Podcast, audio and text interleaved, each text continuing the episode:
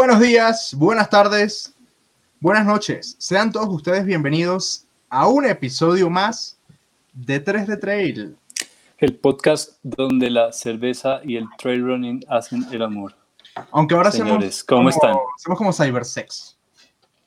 Más o menos, ya vamos, ya nos estamos especializando en eso. Pero no se acostumbren tampoco. No se acostumbren no, porque no, no, no. Esto, esto va a pasar. ¿Cómo están ustedes? ¿Cómo estás tú, Juan Sebastián? ¿Cómo va la vida? Muy bien. Hoy, hoy, hoy no estoy tomando cerveza. ¿Ustedes están tomando cerveza? Yo sí. A ver, muchacho. A ver, muchacho. Ay, Jorge, qué bonito vaso. Oye, pareció al tuyo. Ah, fácil, no, yo no tengo vaso, pero... Mira, ponte audífonos, ¿vale? ¿Cómo no nos dimos cuenta? Tienes que ponerte unos audífonos. Bueno, Bueno, gente, por rápido, favor. rápido, vamos- rápido. Antes, un saludo a la gente del Irish y a la gente de Museum Emeralds, rapidito. Claro que sí. Exactamente. Necesitamos que las personas que están conectadas nos confirmen que nos ven bien, que nos escuchan bien y desde qué parte de Colombia o del mundo están conectados para comenzar a charlar y a llamarlos, porque hoy tenemos un episodio participativo, ¿no? Sí, sí, sí. Hoy todos los que quieran que estén ahí pendientes, todos van a poder participar. Eh, te decía, ¿no? Que el Irish sacó una, unas promos ahí como para que la gente se vaya animando a comprar unos, unos bonos de compra, Sí. eh, como con el 15% de descuento, redi- redimibles desde que abran el Irish, como por 60 días después. Sí, sí, lo vi. Es para, para cerveza y para comida también. Ya uno puede uno comprar un bono de 50 mil, Sí. pero entonces le vale 35 mil y redimibles son 50 mil desde el día que vuelvan a abrir el Irish y por 60 días después. Sí, está bien cool. Sí, está Muy bien, bien. chévere. Es una manera las de... personas que están conectadas nos ayuden a compartir esto, porque a ver, estamos probando, hoy lo estamos haciendo a través de YouTube Live, ¿ok? Porque es nuestro canal, ¿sí? Nosotros no Sí. publicamos los episodios o no los alojamos en Facebook, entonces queremos eh, que se enteren, ¿sí? Mira, alguien nos está viendo desde Perth, Australia. Ya lo logramos, muchachos, ya lo logramos. Ya. Ah, creo que una vez él nos escribió. Juan Moreno, buenos días desde Perth, Australia. ¡Wow! ¡Qué locura! Yo le respondí una vez a Juan, creo. Qué locura, qué locura. Eh, nada, por favor, entonces necesitamos que nos ayuden a eh, compartir esto, porfa, a que esto le llegue a mucha gente. Hoy la idea es que sean ustedes los protagonistas de este episodio. Queremos que hoy los que cuenten, los que hablen, eh, sean ustedes. Nosotros pues traemos aquí un par de cosillas que les queremos contar, pero hoy queremos que los protagonistas sean ustedes mientras va llegando la gente y mientras nos ayudan a compartir, cuéntenme ustedes, muchachos, ¿qué están haciendo? ¿Cómo va la cosa en estos eh, días eh, poco usuales? Diferentes. ¿Tú qué has hecho, George? Bueno, no, pues yo eh, he entrenado un poco, he entrenado ahí en el simulador, eh, en las escaleras de mi edificio, que ya Sí. quedó como costumbre después del el reto de Andrés.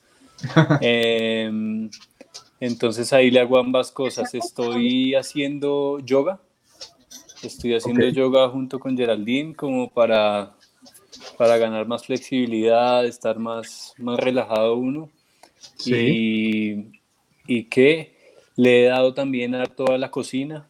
Eh, a mí me gusta cocinar, no, no lo hago muy a menudo cuando no ocurren este tipo de cosas, pero, O sea, pero no pues ya, que hay, ya que hay tiempo, no, sí, por ahí uno que otro. Cuando no hay pandemia, yo, yo, yo normalmente no cocino, cuando, pero cuando hay pandemia sí. Ah, ok. Eh, Miren lo que me acabo de y ya. Preparar.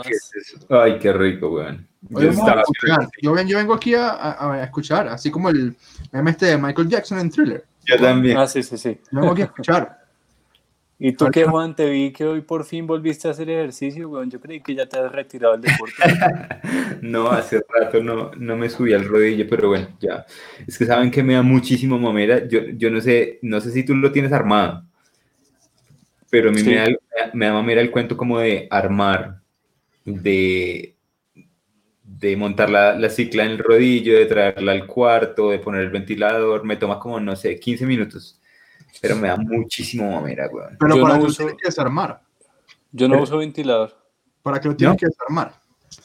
Porque, porque yo me monto y me pongo a ver series. Entonces el televisor está acá en mi cuarto. Pero Pues- ¿por qué tienes que desarmar el rodillo, güey? No, no, O no. sea, Ponlo, ponlo diagonal, Quitar la bici, ponerla en el rodillo, todo, todo ese cuento, ¿sí? pero no la bajas del rodillo, estos días no vas a salir. No sé si Sí. hay algo que no estamos entendiendo, Jorge, pero Eso fue sí, lo sí, que, sí. eso fue lo que, lo que hice hoy. Dije como, ah, qué mierda, porque me queda muy atravesada en el cuarto. Entonces lo que dije fue, le quito la, la llanta adelante, la, la dejo que baje y ya me ocupa menos espacio y la dejo armada y ya así creo que voy a lograr las dos horas diarias que quiero hacer. Bueno, muchachos, Siempre es eh, bueno. Una cosa que siempre hacemos que no se nos puede eh, olvidar es que tenemos que brindar, así Juan Sebastián hoy no haya cumplido con el requisito que o sea, no- deberíamos, creo que deberíamos expulsarlo, ¿no te crees? Es más, baneado menos- por un minuto, no aparece por un minuto, no aparece por un minuto, por no traer cerveza. Vamos a brindar nosotros porque Juan Sebastián no trajo cerveza. Vamos. Ojalá te duela, Juan Sebastián. Salud, gente, salud, muchachos, todos los que están por ahí. Salud, gracias a todos los que están Salud. por ahí conectados. Salud. Hoy compré, ah, mira lo que me pasó ayer. Ayer, ya tienes permiso de volver. Em, ayer fui a, a de uno a comprar unas cosas, ¿sí? Y compré cuatro cervezas. Tampoco así, cuatro cervezas es como, bueno, me tomo una cada día de por medio, algo así. Eh, bueno, no me dejaron comprar una sola. A mí me pasó exactamente eso y por eso fue que Una no, que lata de cerveza me pude comprar pucha. le dije al man cuánto, cuánto puedo llevar y yo llevaba seis y, y me dijo no, solo una. Una botella, sí. Es que solo Una se puede una botella, pero es ridículo, güey, porque se puede, esa botella podría ser de, de vodka de 70 Sí, claro, grados de alcohol. Solo, solo una lata me dijo. y yo una. "Marica, qué Yo no sé, estupidez". yo no sé el Rappi de ayer cómo hizo, pero pedimos un six pack y trajo el six pack. Yo no sé el man cómo hizo para comprar un six pack, pero lo logró. Ok. Hay que tener cuidado con los rapis. ¿no? Los rapis creo que están siendo como. como no sé si, se- si se puede decir así. Es una herramienta súper heavy para el, para el virus. Pero esto es loco Sí, claro. por toda la ciudad, güey. Sí, claro, La- claro, claro. La mamá, la mamá de George dijo algo muy, muy, muy cierto en estos días y, y es que esa gente ayuda a diseminar todo el virus por todo lado. Lo, lo mueve para aquí, para allá, para acá. Mira, tengo demasiadas Sí. Me Bueno, mandas una muchachos. virtual. Vamos a, explicarles cómo va a funcionar el día de hoy. Nosotros vamos a publicar en el chat, en los comentarios, vamos a publicar un link, ¿ok? Con ese link, ustedes pueden entrar a la plataforma, que en este caso controlo yo, y ustedes pueden aparecer como un cuarto invitado, o si quieren podemos quitar a Juan Sebastián por lo de la cerveza y entran ustedes. Eh, entonces, hay un par de requisitos que necesitamos para que ustedes puedan entrar. El primero es que dentro de lo posible usen audífonos, ¿ok? O sea, manos libres. Eso mejora la eh, señal y la experiencia. El audio. Si es posible, porfa, conectarse desde un compu, mejor, ¿ok? Y si lo van a hacer desde el celular, que no hay ningún problema, procuren apoyar el teléfono, o bueno, por lo menos yo tengo acá un trípode para el teléfono, ¿sí? Y que el teléfono esté quietecito en un trípode, ¿ok? Eh, y procuren desbloqueen el, el, el- la cosa de giro horizontal vertical para que la toma sea horizontal, ¿sí? Horizontal. Eh, eso, por favor estén vestidos, los agradecería muchísimo. Eh, no, es que el otro día me pasó una cosa que después les contaré. Eh, Una historia de mierda. no, gracias a Dios no. Pero bueno, entonces, porfa, las personas que quieran participar, vamos a darles entre 5 y 7 minutos máximo por persona Para que cuenten todo. contar la historia y nosotros hacerle un par de preguntas. ¿ok? Máximo, máximo, máximo. Para rotar. ¿Ok? Eh, entonces, vamos a comenzar con la primera persona que se atreva. ¿Sí? Eh, y eh, pues si entran varios al tiempo, yo voy a decir quién va así en orden. Igual van a poder seguir viendo la charla sin ningún problema. ¿Ok? ¿Entendido? Por favor, en los comentarios. ¿Entendido? Andrés, Juan Sebastián, no, eres un pendejo. ¿Entendido, Sí. Andrés, Juan Sebastián, eres un pendejo? Eso es lo que necesito que escriban. Sobre todo Jessy que está por ahí. ¿Entendido, Andrés? Juan Sebastián, pendejo. Por favor, para que comencemos con la dinámica. Hagamos algo, hagamos algo así, así rapidito. Al- al- alguno de nosotros tres que cuente una historia de mierda para que la gente se dé un ejemplo de qué es lo que... Bueno, yo traje una historia, pero no es de mierda, pero es chistosa, que también vale. ¿Ok? Eh, año 2013. 13. A ver, La primera carrera de más de 100 kilómetros que hubo aquí en Colombia se llamaba Chicamocha Run, lo que hoy se llama Chicamocha Canyon Race, ¿sí? que eso lo vamos a tener hasta el 2021, ¿no? Este año no hay Chicamocha Canyon Race. Exactamente. Em, bueno, uno entregaba el drop back, la bolsa de corredor, que ya todos sabemos que es el drop back porque lo hemos dicho en un par de episodios de 3 de Trail, y se lo llevaban a uno hasta Jordán, era más o menos la mitad de la carrera. El caso es que un compañero, un colega, vamos a llamarlo, vamos a llamarlo, eh, a llamarlo Pepito. Pepito llegó tarde a la entrega del material y la organización les dijo que, les dijo que solo se lo podían llevar hasta Aratoca, que era el kilómetro 20, 30 más o menos. Eh, porque ya era muy tarde, ya no, ya había, se había ido el transporte para, para Jordán. Entonces, em, él, bueno, lo entregó y ya. Nosotros arrancamos. Yo no lo conocía a él, todo esto, todo esto que le estoy contando me enteré del kilómetro 20 al 25-30, que era donde estaba, estaba Aratoca. El punto es que, em, em, bueno, el tipo me comenzó a contar que, que él entrenaba perros, no sé qué, no es Santiago Pinto, que entrenaba perros, que paseaba perros, que no sé qué, bla, bla, bla. Porque no se le quedaba el mapa. Eso, no, porque no había mapa en esa carrera. Este, y, pues nada, em, llegamos a, a Aratoca, ¿sí? Y pues uno cuando entrega una bolsa de corredor, que es una tula, sí, más o menos entrega una tula. Este loco entregó una bolsa negra de basura, más o menos a mitad de capacidad. ¿Ok? Para que se comiencen a, a, a sacar la dimensión. Y el tipo, eh, de repente estamos así, pues yo lo estoy esperando porque yo estaba novato en, en carreras de esa distancia y porque decía, bueno, me voy a ir con alguien. Lo estaba esperando en la toca y el tipo de repente saca de la bolsa una licuadora. le pregunta, esto, es, esto es Remigio Guamán en versión... Y le, le, pregunta al tipo del PC, le dice, mientras todos lo vemos y qué. Le pregunta al tipo del PC, ¿tienes un enchufe por ahí? Disculpa. El tipo, el, del PC, eh, mira, no tenemos disponibles, o sea, están ocupados. Ah, caramba. Bueno, déjame ver qué consigo. El tipo se fue a una tienda de barrio, habíamos salido de noche, una tienda donde estaba todo el mundo hartando cerveza, y pidió que le enchufaran la vaina para hacerse un batido. Se hizo un batido, volvió con su batido y su licuadora limpia. La guardó en la bolsa y sacó dos aguacates, pero gigantes. Y los comenzó a pelar y me ofreció. Y dije, coño, aguacate no está como tan mala idea. Bueno, listo. Pedimos y comenzamos a bajar. Para quienes no han bajado nunca de la Toca Jordán, es una bajada que mezcla muchísima placa huella, ¿sí? Pasa por muchas casas, como muchas casitas finquitas, ¿sí? Y después ya se mete en un sendero para llegar a la altura de Jordán. El caso es que en cada una de estas fincas, obviamente hay eh, perros. Y este loco, como era entrenador y amante de los perros, tenía que parar en cada casa a saludar a los benditos perros. Entonces, hasta que no saludaba a cada perro de la casa, y como que los tranquilizaba, no seguía a la siguiente casa. Y yo por dentro decía, mierda, me estoy desesperando, pero no me quiero ir solo. Estuvimos así como dos horas. Llegamos juntos a Jordán, donde estaba mi bolsa, y este tipo como que dijo, voy a ir un momento al baño o no sé qué, y yo, ay, perdiste, ¡pum! Y me arranqué. El caso es que en esa bajada el tipo me había contado que cargaba el anillo de compromiso encima y que en la meta le iba a pedir matrimonio a la novia, cosa que nunca había hecho, súper original. Y bueno, listo, yo lo perdí. Seguí andando, no sé qué, ta, ta, ta, ta, ta. Llegué a la meta, pam, pam.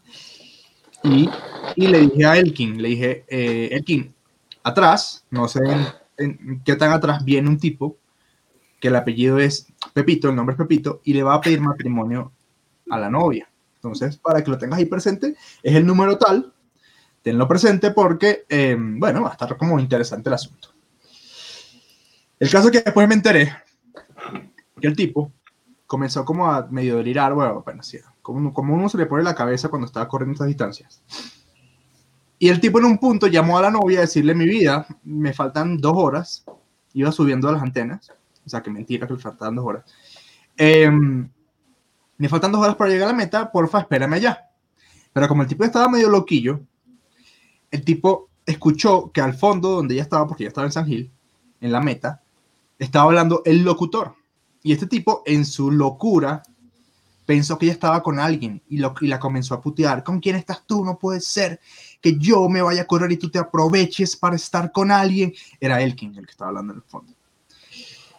El caso es que el tipo llegó y no le pidió matrimonio a un carajo. Después se casaron y ya se divorciaron. Un tipo raro en la vida. Qué loco, weón. Raro en la vida. Pero un man muy loco. Comenzando por la licuadora, de verdad. O sea, ¿quién lleva una licuadora? O, o- o sea, no es tan loco lo del anillo, pero lo de la licuadora sí, que uno re... Sí, lo de la licuadora sí, pasadísimo. Bueno, gente, aquí les voy a dejar un link en los comentarios de, de YouTube. Este es el link si quieren entrar y contar su historia. Un saludo para José Jánica, que siempre nos sigue desde Santa Ah, Marta. A José de Santa Marta. Desde Santa Marta, míralo, sí. Tiene su camisa detrás de ella. Claro De que sí. Bueno, ahí les envié entonces el link. A ver quién se atreve. A ver quién se atreve. Vamos con una historia de ustedes y después, no sé, Juan Sebastián o Jorge, el que quiera, eh, cuenta una propia. Esta es una dinámica que pues no, no, le- no hemos hecho, así que estamos aprendiendo igual que ustedes. Ahí les dejé el link.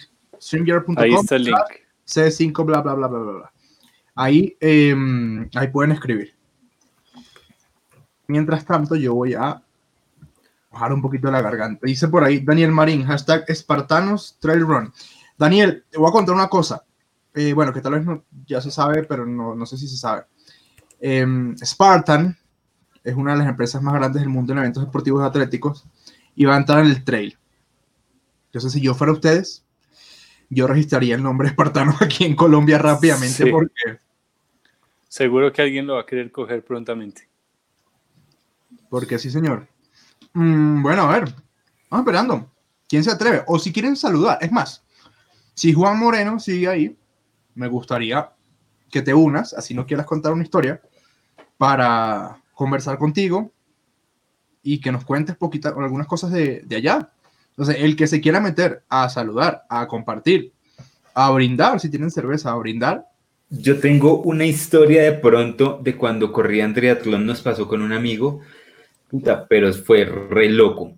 Íbamos a correr el 70.3 de Austin. Salimos el viernes como a mediodía de acá de Bogotá. Ajá. Y cuando uno va a correr en triatlón, George sabe, pues uno viaja con su cicla. Normalmente Ah, ok, yo no sabía. Dale. La, la bici va en, en un vuelo adelante o en, un- en el mismo de uno o en un vuelo atrás. Es, es como lo común, ¿sí? Entonces hay veces que tú llegas y te dicen, no, la, la bicicleta por la capacidad del avión y esto viene en el, en el vuelo siguiente, entonces espérela, listo, bien. Salimos de Bogotá, volamos creo que Atlanta y de Atlanta volamos a, momento. Juan. William, ya sé que estás ahí. Cuando Juan termine, te, te meto una llamada. Y tan, llegamos a Austin, llegamos como a las 10 de la noche, llegamos al aeropuerto, él venía de Bucaramanga, yo de Bogotá, eh, llegamos la- al, al- al aeropuerto ya como, de, como del, del lugar del, el- si, si saben en Estados Unidos hay como aeropuertos en los, en los barrios, ¿sí? Esos aeropuertos pequeños. Y, Sí, y Sí, sí, nosotros sí. volamos al- al- a un aeropuerto de esos. Llegamos al aeropuerto, reclamamos tan la bicicleta mía y él va a reclamar la, la bicicleta de él y le dicen, no, tu bicicleta todavía está en Bucaramanga. Marica, Ay, perdón, ya tú me contaste esto. No, el sábado, marica. el sábado a las 8 de la mañana había que estar rodando y era como, como fue puta, la bicicleta está en Bucaramanga. Sí, es que eh, a la chica del counter se le olvidó empacarla y, y eh, es posible que te llegue el sábado en la mañana. El sábado en la mañana. Entonces, no, armamos un pedo ni el hijo de puta. Eso fue, creo que con Avianca.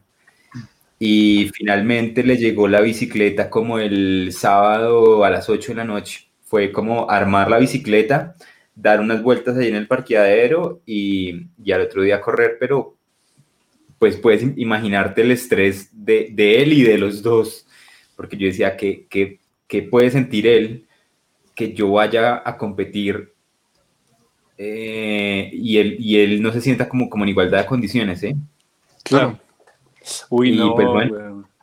Y aparte, pues en la, en la maleta de la, de la bicicleta uno carga el wetsuit, eh, los cauchos para calentar, eh, casco, Muchas cosas, muchas cosas cosas. de correr, un poco de, de vainas y, uy, no.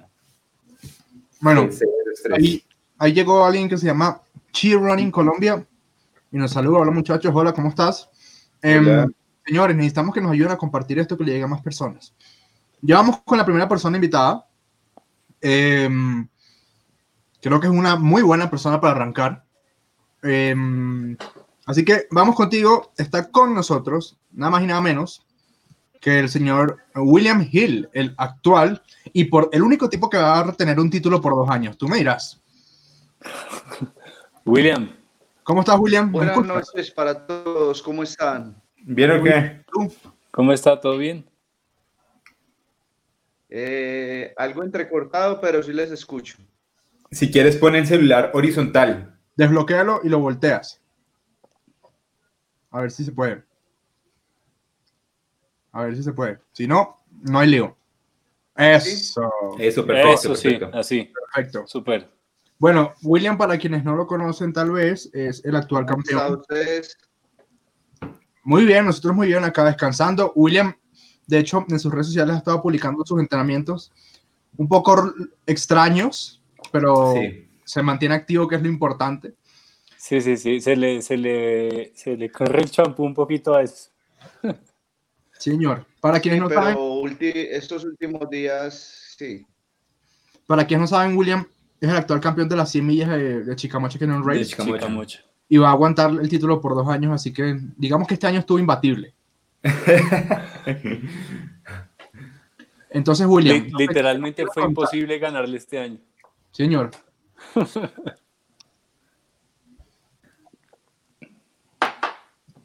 ¿Está ahí, William? ¿Qué nos Bueno, contar? empezamos. Hágale. Dale, dale, dale, pues. Bueno, resulta que, que para mí una de las carreras más, más hermosas que hay en el mundo es Transvulcania. Por esta razón alguna vez decidí Gran historia. asistir a esta carrera. Sí, sí, Eh, pedí consejos a George. sí, señor. actualmente está ahí. Y bueno, salimos para, para Europa y resulta pues que por ser colombianos, nuestra maleta no llegó a España. Pues porque yo ya llevaba listo todo lo que eran geles y hidratantes en bolsas. Entonces la maleta, la mochila mía se quedó en el aeropuerto de Río Negro, acá en Colombia. Llegamos a España, Madrid, y la maleta no aparecía. Se quedó en, se quedó en Colombia. Esto fue un momento de caos, de tristeza, de angustia. Eh, yo viajaba con Vanessa y entonces fue, fue muy, muy duro.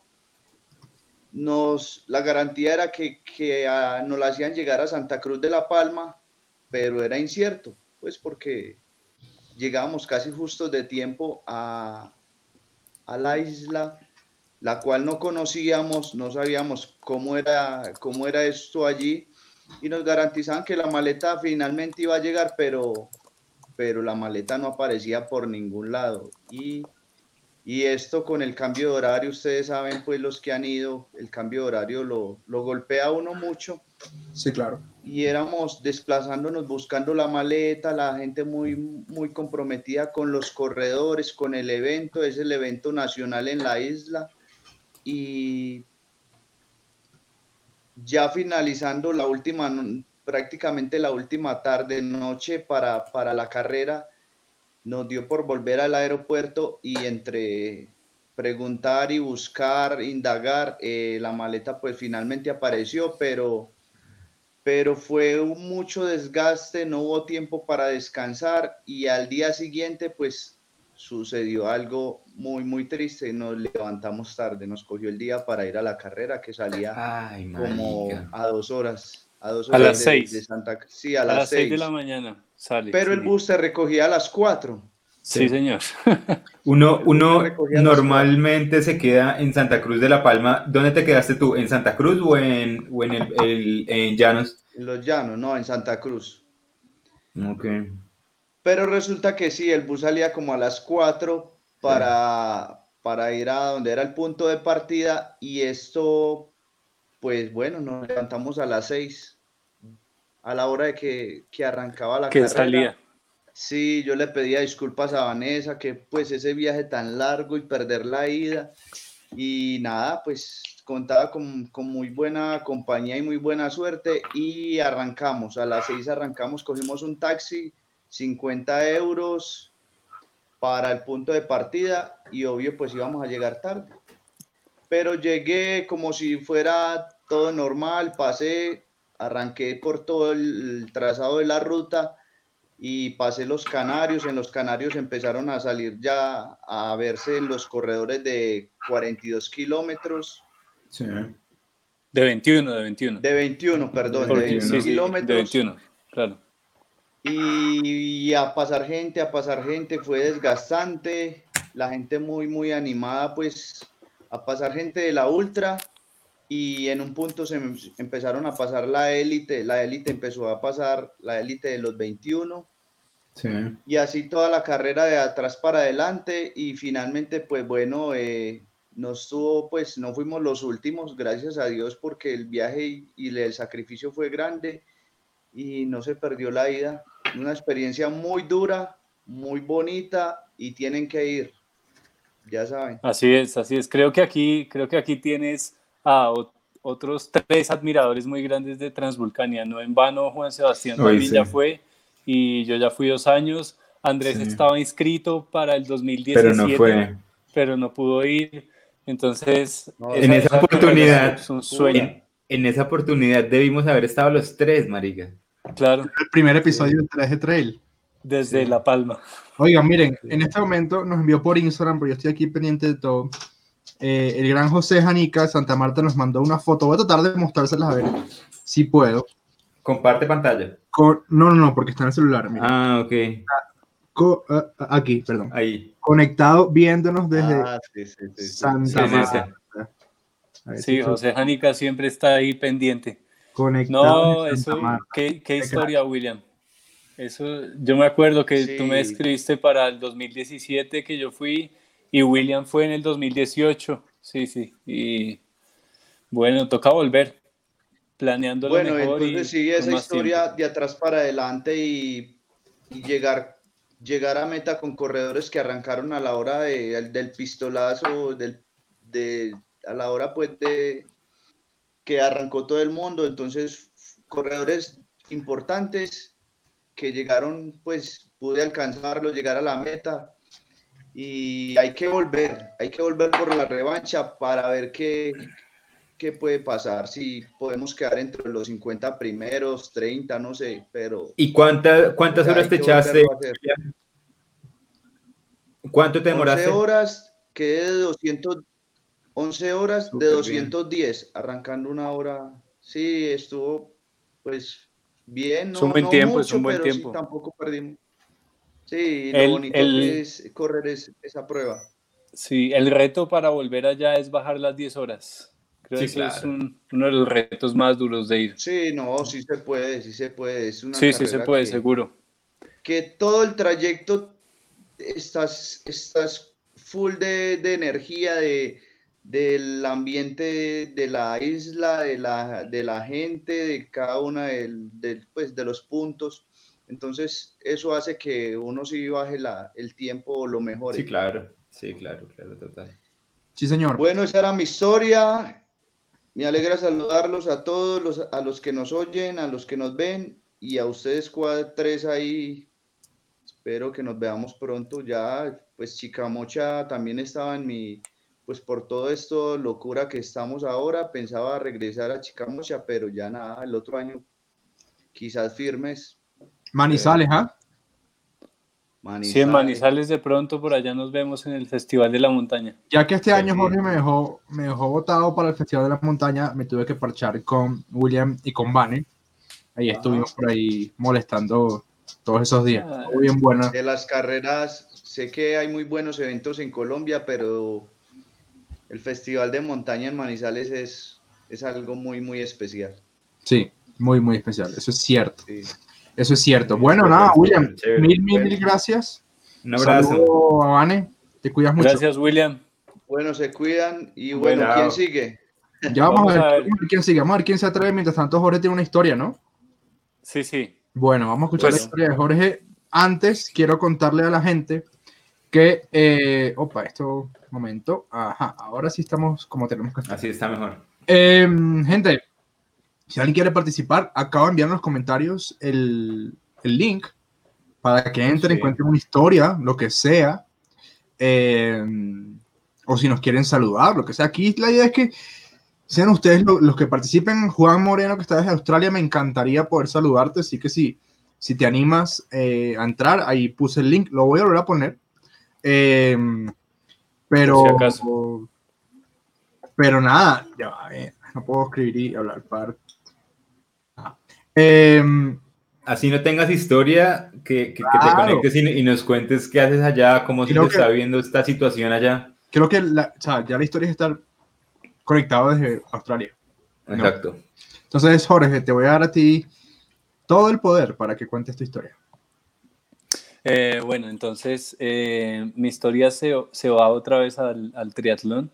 Eh, por allá, el año pasado, cuando decidí participar en un triatlón extremo en los Alpes franceses, eh, pues como dice Juan, uno tiene que cargar su bicicleta y yo decidí hacer el triatlón un mes entero después de estar viajando por Europa. Entonces, yo creo que mal contados fueron por ahí unos ocho vuelos diferentes, desde que el, el de salir de Bogotá hasta el de llegar a, a donde era la, la prueba. Entonces yo llegué a Annecy una semana antes del evento.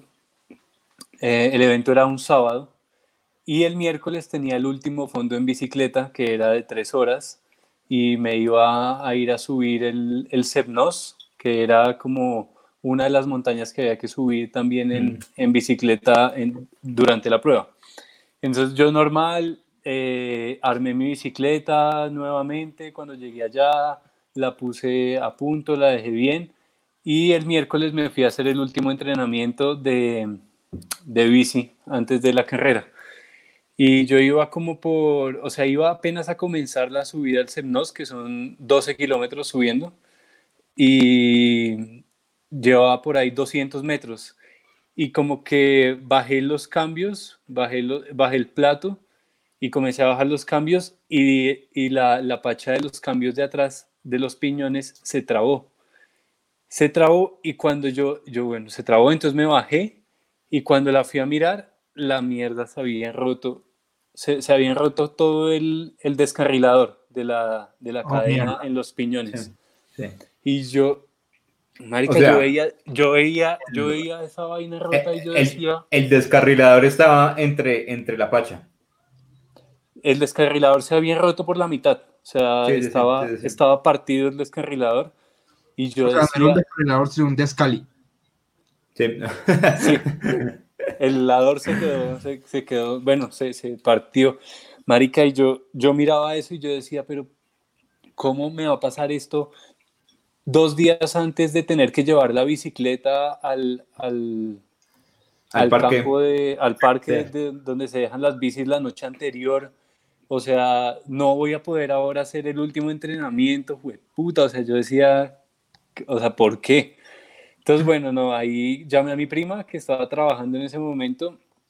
Mi prima vive allá. Y le conté y, y me ayudó a buscar un, Con Red un taller de bicicleta.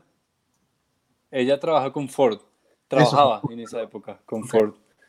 Que gracias a, a mi prima y gracias a Ford de Annecy fue que yo pude ir a esa carrera porque ya no habían cupos en Alpsman y ella me dio una cortesía de Ford que porque Ford era uno de los sponsors principales de la carrera. Tú sabes que Jorge es un tipo de élite, lo invitan, él no suele pagar inscripciones ya. Eso no, no eso de pagar inscripciones a, a triatlón extremo, no, eso no aguanta. Se, se tira la Eh. cicla, pero Entonces, huevón, bueno, luego todo salió bien. eh, figuró que me busqué un lugar donde, o sea, primero llegué como una, a una tienda de Giant caminando. O sea, me bajé a caminar y con la bicicleta rota, casi con las lágrimas en los ojos, encontré un taller de Giant y ahí la chica me dijo como no, yo no te puedo arreglar eso porque no tengo repuestos directos de Mérida y eso necesita un, una... La uña, se te partió la uña. Y la uña viene por, por, por, la marca. uña no se partió, la uña no se partió. Pero la vieja dice como que necesitaba algo. Bueno, esa uña que iba, iba unida al descarrilador no la tenía. pero la vieja me ayudó a, a buscar un, un, distribuidor oficial de Mérida en, allá cerca y casualmente estaba a 500 metros caminando, güey. Uy, re bien. Entonces me fui caminando hasta allá, llegué, no sé qué, le mostré al man lo que me había pasado, me dijo como listo, pues yo no tengo aquí repuesto, pero yo tengo el contacto directo con Mérida, eh, voy a llamar eh, y pues yo le cuento, yo le cuento y yo, pero es que voy a participar en Alsman pasado mañana y no sé cómo hacer y me dijo, no, usted no se preocupe, que yo se la tengo lista para el jueves por la noche. Okay. Eh, a su, y a yo, su bueno, no sé qué. Era miércoles, sí. O sea, para el día siguiente por la noche me la tenía lista con el repuesto original y todo. Ok. Y, y bueno, entonces yo, bueno, gracias. Y me quedé ahí, yo como fue puta. Le dije al man, venga. Lo que pasa es que yo iba a entrenar y, y pues ahora era mi última montada en bici y no sé si usted de pronto pueda alquilarme una bicicleta o algo para yo poder terminar mi entrenamiento de hoy. Me dice, claro, venga, le, le, quito los choclos a su bicicleta, se las pongo a otra que tengo aquí. Me miró, me dijo, usted es por ahí talla L. XXL. Y me buscó una bicicleta en ruta, marica, mejor que la que yo tengo. Y me dijo, tome, hágale, vaya y entrena. Me puso los choclos de mi bicicleta para que me sirvieran mis mismos zapatos. Y, y me prestó la bicicleta y me fui a entrenar, weón. Hice, hice la subida al Top Ducer Nos, tal como la había planeado. Y, y, pude entrenar. Al día siguiente, por la noche, fui y le llevé la bicicleta que me había prestado. Me entregó la mía con todo listo. Y gracias a eso eh, le pude poner una Pacha 1134. Sí. Entonces me sirvió un montón en la carrera porque el 34, el piñón 34 en, la, en esas montañas en Europa es muy necesario. Es, es perfecto, sí. Entonces, pues terminó mi historia de mierda de principio en algo muy bueno. Qué chévere. Pero yo me acuerdo las fotos de, de Jorge que me mandaba, eh, no era Gerald, creo que era tu prima. Eh, sí, y, era mi prima. Y ya él de por sí la cara era una historia de mierda. La cara que cargaba. Esa, esas cosas, esas vainas se ven mucho en el, en el triatlón. Yo recuerdo en Ironman Marica que ya eran las, no sé, cinco y media de la mañana, a las 5 y 40 cerraban el parque, la gente ya está como, como ya que le está poniendo los geles así para que no se caigan de la bicicleta y todo, cuando uno escucha, sí. ¡pah! Pues, sí, puta, pero... voló por allá una llanta y todos son neumáticos, neumáticos, una bomba de piso. Sí, eso, esa vaina es tremenda. A mí, a mí nunca me pasó. Lo, lo, que más me pasó fue una vez por, por marica, algo parecido a lo de William. Me quedé dormido, llegué tarde, eh, arranqué tarde y cuando puse la, la cicla en el parque, la llanta de adelante me quedó no centrada, sino un poquito corrida y, y se frenaba. Y lo, wow. lo, el, el, fuerte mío siempre ha sido la bicicleta. Yo, yo salía de nadar, no sé, por ahí 50 y acababa la bicicleta por ahí cuarto o algo así. Me adelantaba mucha gente. Y me acuerdo esa vez, marica, que yo rodaba y rodaba y rodaba y, y no, no, no, no, podía subir de tren. Yo iba reventado a 34, 35 kilómetros y no, esto no es lógico, weón. Hasta que me di cuenta y no era esa mierda. Llanta pinchada. Ah, no, no, no, no. El, el, el, estaba movida. La, la, herradura del freno estaba tocando eh, la rueda. Ya. Entonces yo rodaba frenado. Claro. Mierda. Bueno, bueno gente, ¿tenemos algo eh, por ahí o qué? Estaba llegando alguien más. eh, les quiero recordar o contar a las personas que recién llegaron o lo que sea, de qué estamos hablando. Esto se llama historias de mierda y básicamente lo que queremos es que ustedes nos compartan o nos cuenten una historia que les haya pasado algo chistoso, algo trágico, em, o algo que, que, está bueno por contar. A ver, hoy es viernes, entonces sentémonos a charlar. Les vamos a contar en un minuto qué va a pasar el domingo, porque mira, viene algo muy bonito. Eh, Súper bonito. Pero eh, nos gustaría escucharlos ustedes. Hay 23 personas conectadas. Yo, por lo menos 10 tienen que tener una historia chistosa para, para, para contar o algo que les haya pasado. Así que les voy a volver a pasar acá el link. Dime un segundito porque ahora... aquí está. Em, aquí entran y participan. Por si está llegando alguien nuevo. Eh, de todas formas, este video va a quedar colgado en YouTube eh, y lo vamos a poner en Spotify, Apple Podcast y Google Podcast eh, apenas podamos. De todas formas, bueno, ahí entró Juan desde Australia. O sea que Juan, ya está a sábado. Allá, si no me falla la memoria, son 16 horas más. Em, tú, Juan, que viviste por allá, creo que sabes más o menos cuál es el diferencial, ¿no? No, no, no recuerdo. Sé que Perth, Perth es al, al oeste. Aquí ir acá rápidamente Perth en el reloj mundial. Perth, Australia. Allá son en este momento eh, las 9 y 48 de la mañana, o sea, 13 horas. 13 horas. No más, solo 13 horas. Bueno, por ahí llegó un señor que se llama Caribe Atómico. Em, ahorita lo vamos, a, lo vamos a llamar para que, para que nos comparte un poquito, pero antes quiero que Juan nos salude. Juan, si puedes porfa prender la cámara que está apagada, te lo agradecería un montón. Ya por acá lo tenemos. Este, a ver si está por ahí, Juan, Juan, Juan. Ah. Espérame que el computador no me funciona. Listo, listo, perfecto. Si quieres, Juan, entonces si quieres te damos unos minuticos que tenemos otra persona por ahí. Voy a conectarme el teléfono entonces. De una, y ya, ya ponemos entonces. Ok, ya lo tengo. Listo. Uy, lo corté. Bueno, lo siento mucho. Em, por acá está entonces un invitado, un amigo de la casa que siempre firme con nosotros. Eh, así que bueno, ahora bienvenida a Alejo Sánchez que está por acá. Hola Alejo. Hola Alejo. Él, siempre quiere estar en la, en la, en la conversación. Por fin. Yo siempre. ¿Te acordaron del meme? Claro, claro. ¿Cómo va todo? Sí. Bien, bien, bien. Como siempre, viéndoles acá, chévere. Eh, echándome una pola. ¿Estás en tu casa? Ah, bueno, salud. Sí, me Con el último poquito que me salud. queda. Salud. ¿Qué estás tomando, Juan Sebastián? Yo estoy tomando té. ¿Qué marca es? ¿Ahombra té? Usted... a echar mi historia. Hágale no es tanto de trail porque usted, creo que todos saben que yo no soy tan, tan antiguo en el trail, pero sí en la bici. Entonces esto me pasó la primera vez que yo quería subir la Vega. Ustedes saben que la Vega es una subida pues bien importante, un puerto mítico, toda esa vaina.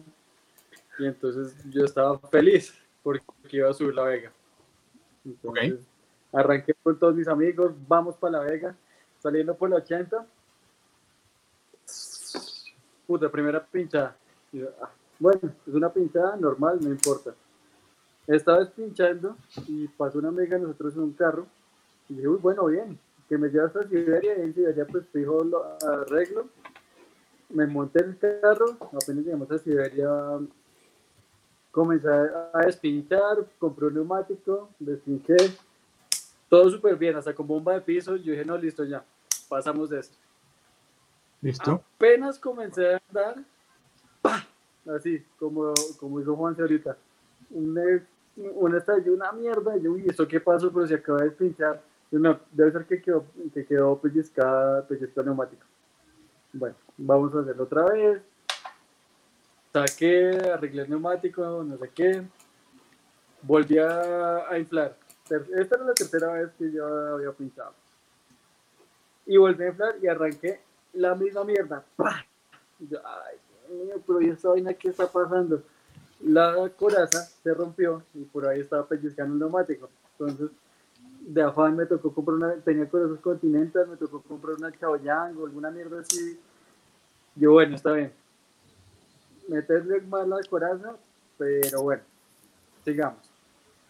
Entonces, ahí todo el mundo esperando, un grupo como de 30 personas me esperó como 45 minutos, una mierda. Después, entonces arranqué con mi corazón Chaoyang, bajamos hasta La Vega, ahí yo con cuidado porque los corazones no agarran ni mierda. Desayunamos y entonces a mí me hacía falta como alimentación, me hacía falta como alimentación. Fui a una tiendita y ya me iba a devolver para, para arrancar la subida. Y cuando estaba devolviéndome, me caí de lado. Me quedé súper estúpida. Yo, Ay, Dios mío, pero más, otra vez. Y dije, bueno, ya compré lo de comer, ya la, la llanta está, ya vamos. No lleva ni 200 metros subiendo y pra, pra, pra, yo, uy, se me, se me soltó la cadena. Eso fue lo que yo pensé, se me soltó la cadena. Me bajo la bicicleta, volteo a mirar y lo que pensaron ustedes que la pasaba yo, se partió la puta uña del tensor. No, marica. Pero eso ya es que estaba rezado, marica, Sí, qué hijo de putas. Esa bicicleta, weón. Sí. Sí, sí, sí. sí. Lo más chistoso fue que la bicicleta, como en dos meses después de eso, se destruyó. Me estrellé contra un taxi y ya no volvió a servir nada. Lo tenían rezado, weón. La bicicleta era la que tenía el rezo, weón. Agua de calzón. Lo querían en la casa quieto. Y entonces, y entonces pues después de la subida al vino, había un asado. Entonces me tocó subir en flota, porque pues claramente pues no iba a subir, no iba a desarmar la cadena y subir en un solo peñón del vino, que son 28 kilómetros de subida.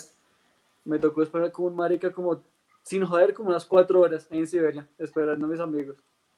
Porque no tenía cómo llegar a Bogotá, no, te- no, no, no tenía nada que hacer. Lo bueno fue que después terminamos en un asado comiendo buenísimo, pero no. Como un mes después para que llegara la uña, me tocó pedirla por Amazon. No, qué mierda. Entonces, esa, No. esta es mi historia de mierda. Complicado. Cuando, cuando el destino le dice a uno que no, que no vaya. Entonces ya Pero saben, si un ahí señor Alejo Sánchez los invita a rodar, Duden. Sí. Creo que ya Pilas. no vamos a ir a rodar, weón. De hecho, ¿ustedes no salieron a Sí. rodar el día, el- el día de- de- del Tour Colombia, Juan y, y Alejo? Juan Y no, llegaron, sí. y no llegaron al destino. Esto sí, pero, Nosotros pero fue por, por, por otra situación, porque, porque no cumplieron los horarios que habían dicho de cierre. Entonces nosotros quisimos subir a, a patios como a las 7 de la mañana, 8 de la mañana, y decía que cerraban como a las 11, pero ya estaba cerrado a las, a las 8. A las 7 cerraron, porque yo sí fui juicioso y subí a las 7, a las 6 de la mañana y a las 7 cerraron en punto. Sí, Mire. pero a- hacia patios estaba mal, Ah, verdad, no, yo estaba era en... en el Verjón. Les estoy escuchando entrecortado. Bueno, vamos a bajarle entonces. eh, Alejo, muchas gracias. Muchas gracias por tu historia. Un No, abrazo, Alejo, Alejo. Gracias. Vamos a darle paso a la siguiente persona que es Juan Moreno. Pero antes les quiero mostrar una cosita que me acaban de mandar. Y es que nos están viendo, este, es- para que vean lo que es el calibre de 3 de Trail. Aquí no, aquí no estamos con tonterías. Nos están viendo en pantalla gigante en un video beam ¿Dónde, güey? ¿En dónde? el calibre. Esta foto me la mandó. Ah, yo sé dónde es eso. No, no creo que sepas dónde es eso. Sí, Esta sí, sí. No. Esta foto me la mandó eh, Juan Echeverría, que es el fotógrafo de nosotros, Sí. Yo sabía. desde su casa. Bueno, el punto es que vamos entonces con el siguiente mm, invitado, el siguiente, la siguiente persona que quiso participar. Eh, no sé si introducirlo en inglés o en español porque, porque está en otro lado del planeta, pero con ustedes, Juan Moreno. Hola Juan, Hola muchachos, ¿cómo estás? Hola. Hola. Bien, ¿cómo bien. estás? ¿Todo bien? muy bien, ¿y ustedes? Bien, bien. Muy bien. Primera ¿Qué pregunta, ¿qué haces allá? Eh, por el momento desempleado hace seis días por el coronavirus. Sí. Eh, soy cocinero, eh, pues he sido publicista, he sido también diseñador de interiores he cocinado por los últimos cinco años y, y en el momento estoy tratando de montar un negocio de turismo eh, para trail running acá en el, en el, pueblo donde vivo, cerca de Perth. O sea, no, no vivo en Perth, sino vivo en un pueblo a cuatro horas en el campo, cerca de la playa y pues obviamente con el coronavirus ahora se, se dañaron todos los proyectos para el, el año que viene. Claro. Pero igual hay que seguir adelante y seguir corriendo ya cuando se pueda. Contactar cuando vayamos a correr Vuela Ultramarathon. Uy, sí. No, no, donde vengan, cuando vengan. Por estos lados y en Europa también estamos comenzando un proyectico en Europa, en Italia, pues que también se canceló, porque ya obviamente sí, iba, iba, iba, para Milán dos semanas ahorita que, que en julio a, hacer unas corridas allá. Y pues ya, para el otro año será.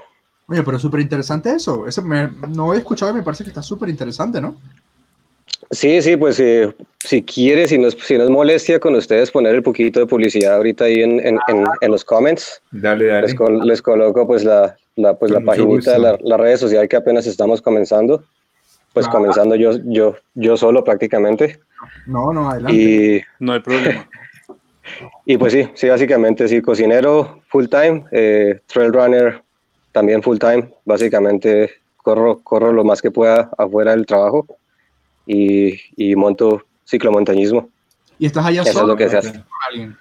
Eh, estoy, no, yo llevo acá 12 años en Australia.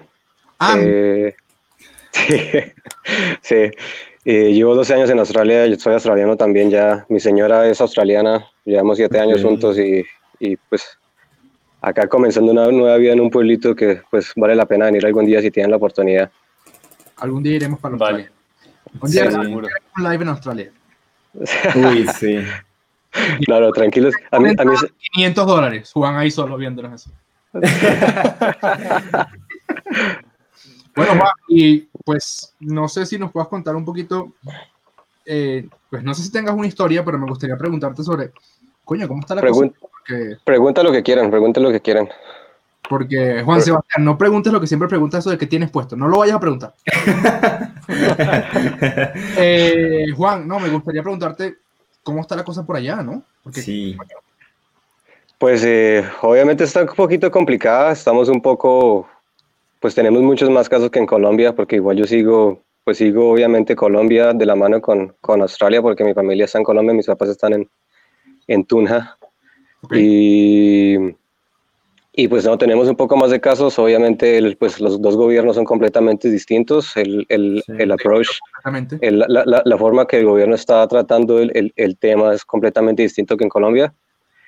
Eh, af- afortunadamente no tenemos el lockdown por el momento, estamos, todavía estamos libres de salir a la, a la calle lo que queramos, pero, pero pues por las mismas razones el gobierno hizo que cerraran la gran mayoría de los negocios, entonces pues si no hay trabajo, si no hay a dónde ir, pues cada uno tiene que quedar en la casa Claro. como que nos, nos están dejando nuestra libre opinión de qué debemos hacer, qué no debemos hacer.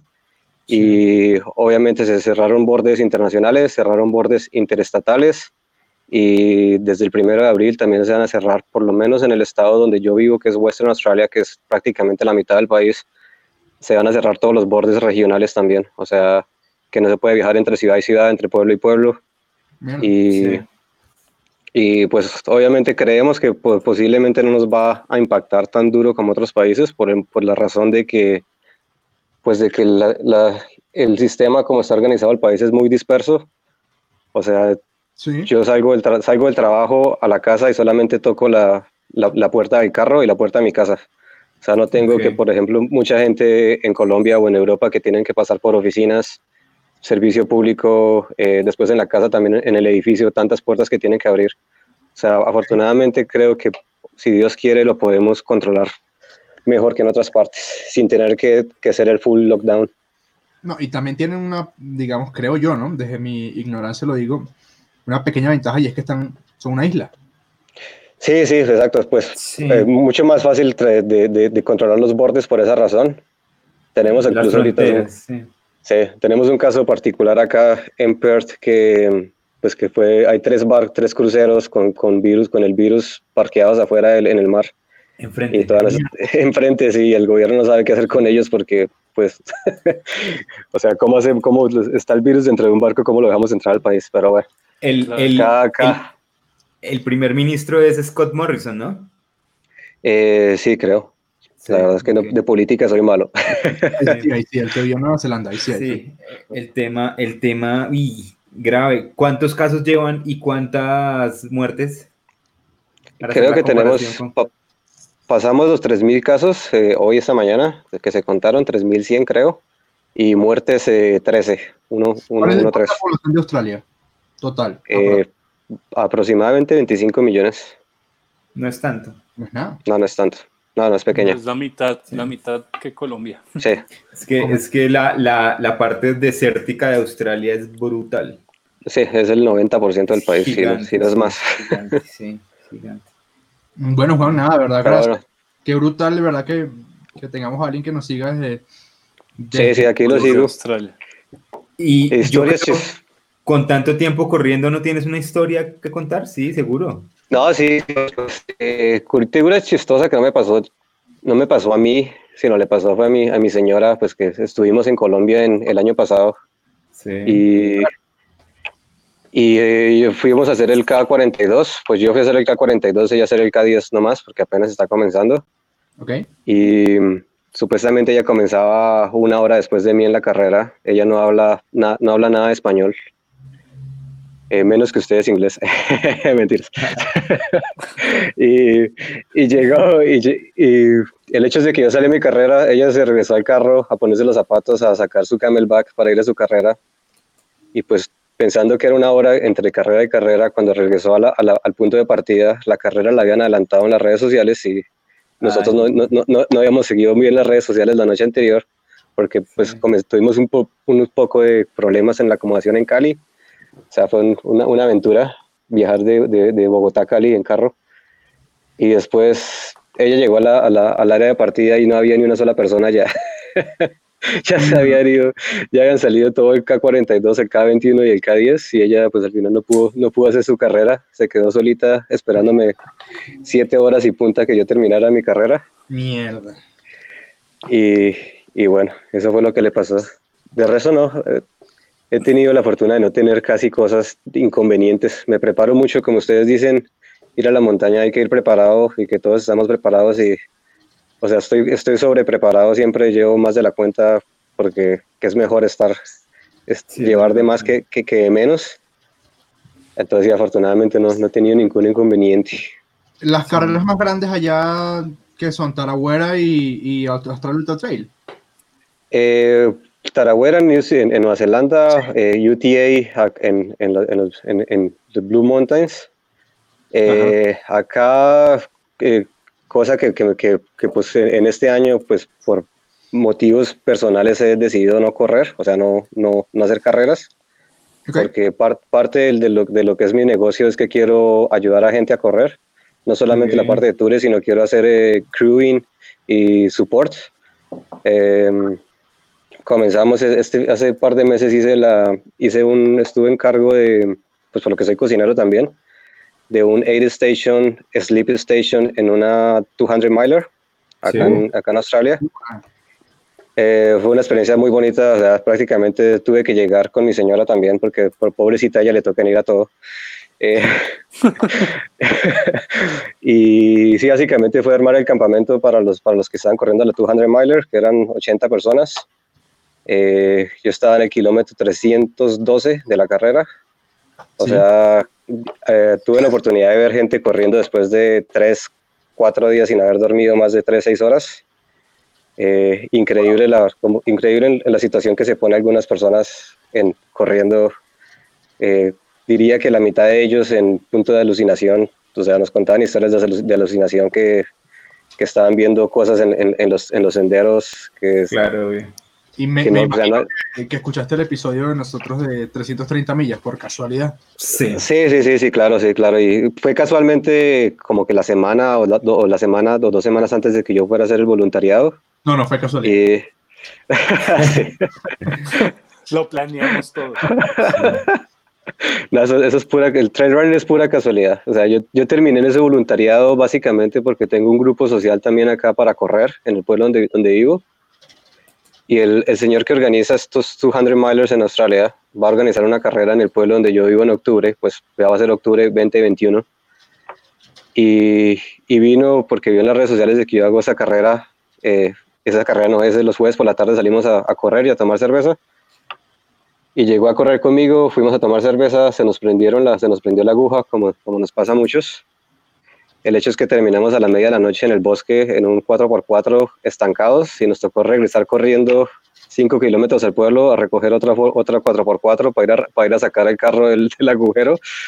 A esas otras- no, sí, sí, Ay, sí me han pasado qué puta. historias. Wow. Juan, me Por ahí, por ahí fotos. que si nos puedes enviar, porfa, al Instagram de Traje Trail eh, las redes o la info de tu proyecto. Eh, Sí. eh, y con muchísimo gusto la, la repostemos. Está brutal lo que estás haciendo, de verdad. Te Sí, qué felicito. chévere. Está tremendo. No, gracias. Y, y pues obviamente, obviamente cuando, cuando, cuando tenga algo acá montado acá, desde el comienzo siempre he pensado en ustedes, en ustedes que, pues, que, han, que han hecho tanto por el trail running en mi, en mi madre patria. Y si Dios quiere, si Dios quiere, pues que, que en un futuro poder, pues, poder hacer parte de mi negocio y de mis, y de mis proyectos, involucrar Colombia. Pues, Claro. porque, Ah, porque sería la, eh, sería la mejor excusa de poder ir, a- poder ir a visitar a la familia, pues estando tan lejos y tan costoso que es viajar hasta allá. claro. O sea, O sea si que tú puedo- podrías si puedo ir a hacer algo. virtual de Traje Trail, por ejemplo. sí, sí, sí, claro. Mm. No, era una pregunta, solo una pregunta. Era solo una pregunta. Juan, muchas gracias por, por contactarnos, por, por No, gracias por tenerme. darte de recién despertado para nosotros, ¿verdad? Un gran abrazo, Juan. Un abrazo. No, un abrazo para ustedes. Un abrazo. Cuídate mucho de tu familia. Sí, Sigan Bueno, corriendo y tomando cerveza. De una. Ay, seguro. Chao, chao. Chao. Se cuidan, chao, pues. Coño, qué locura, ¿no? Oiga, Qué sí. vaina. Qué locura. Sí, A Bueno, un amigo mío, a un Ajá. amigo mío le, le pasó, marica, cuando yo estaba viviendo en Nueva Zelanda, Alfonso, se corrió, se corrió el mundial de, de ciclomontañismo en Canberra, en Australia. Y le pasó una vaina, salieron a entrenar para, pues, para su carrera ya, él iba a correr creo que, no, no sé qué categoría en ciclomontañismo. Iban por una carretera y se los llevó un canguro, marica. Me decía, los, ca- los canguros pasan la- la- la- las carreteras destapadas así como en manada, como uno ve acá las vacas, pero pues pasan a paso de canguro, weón, saltando a toda mierda.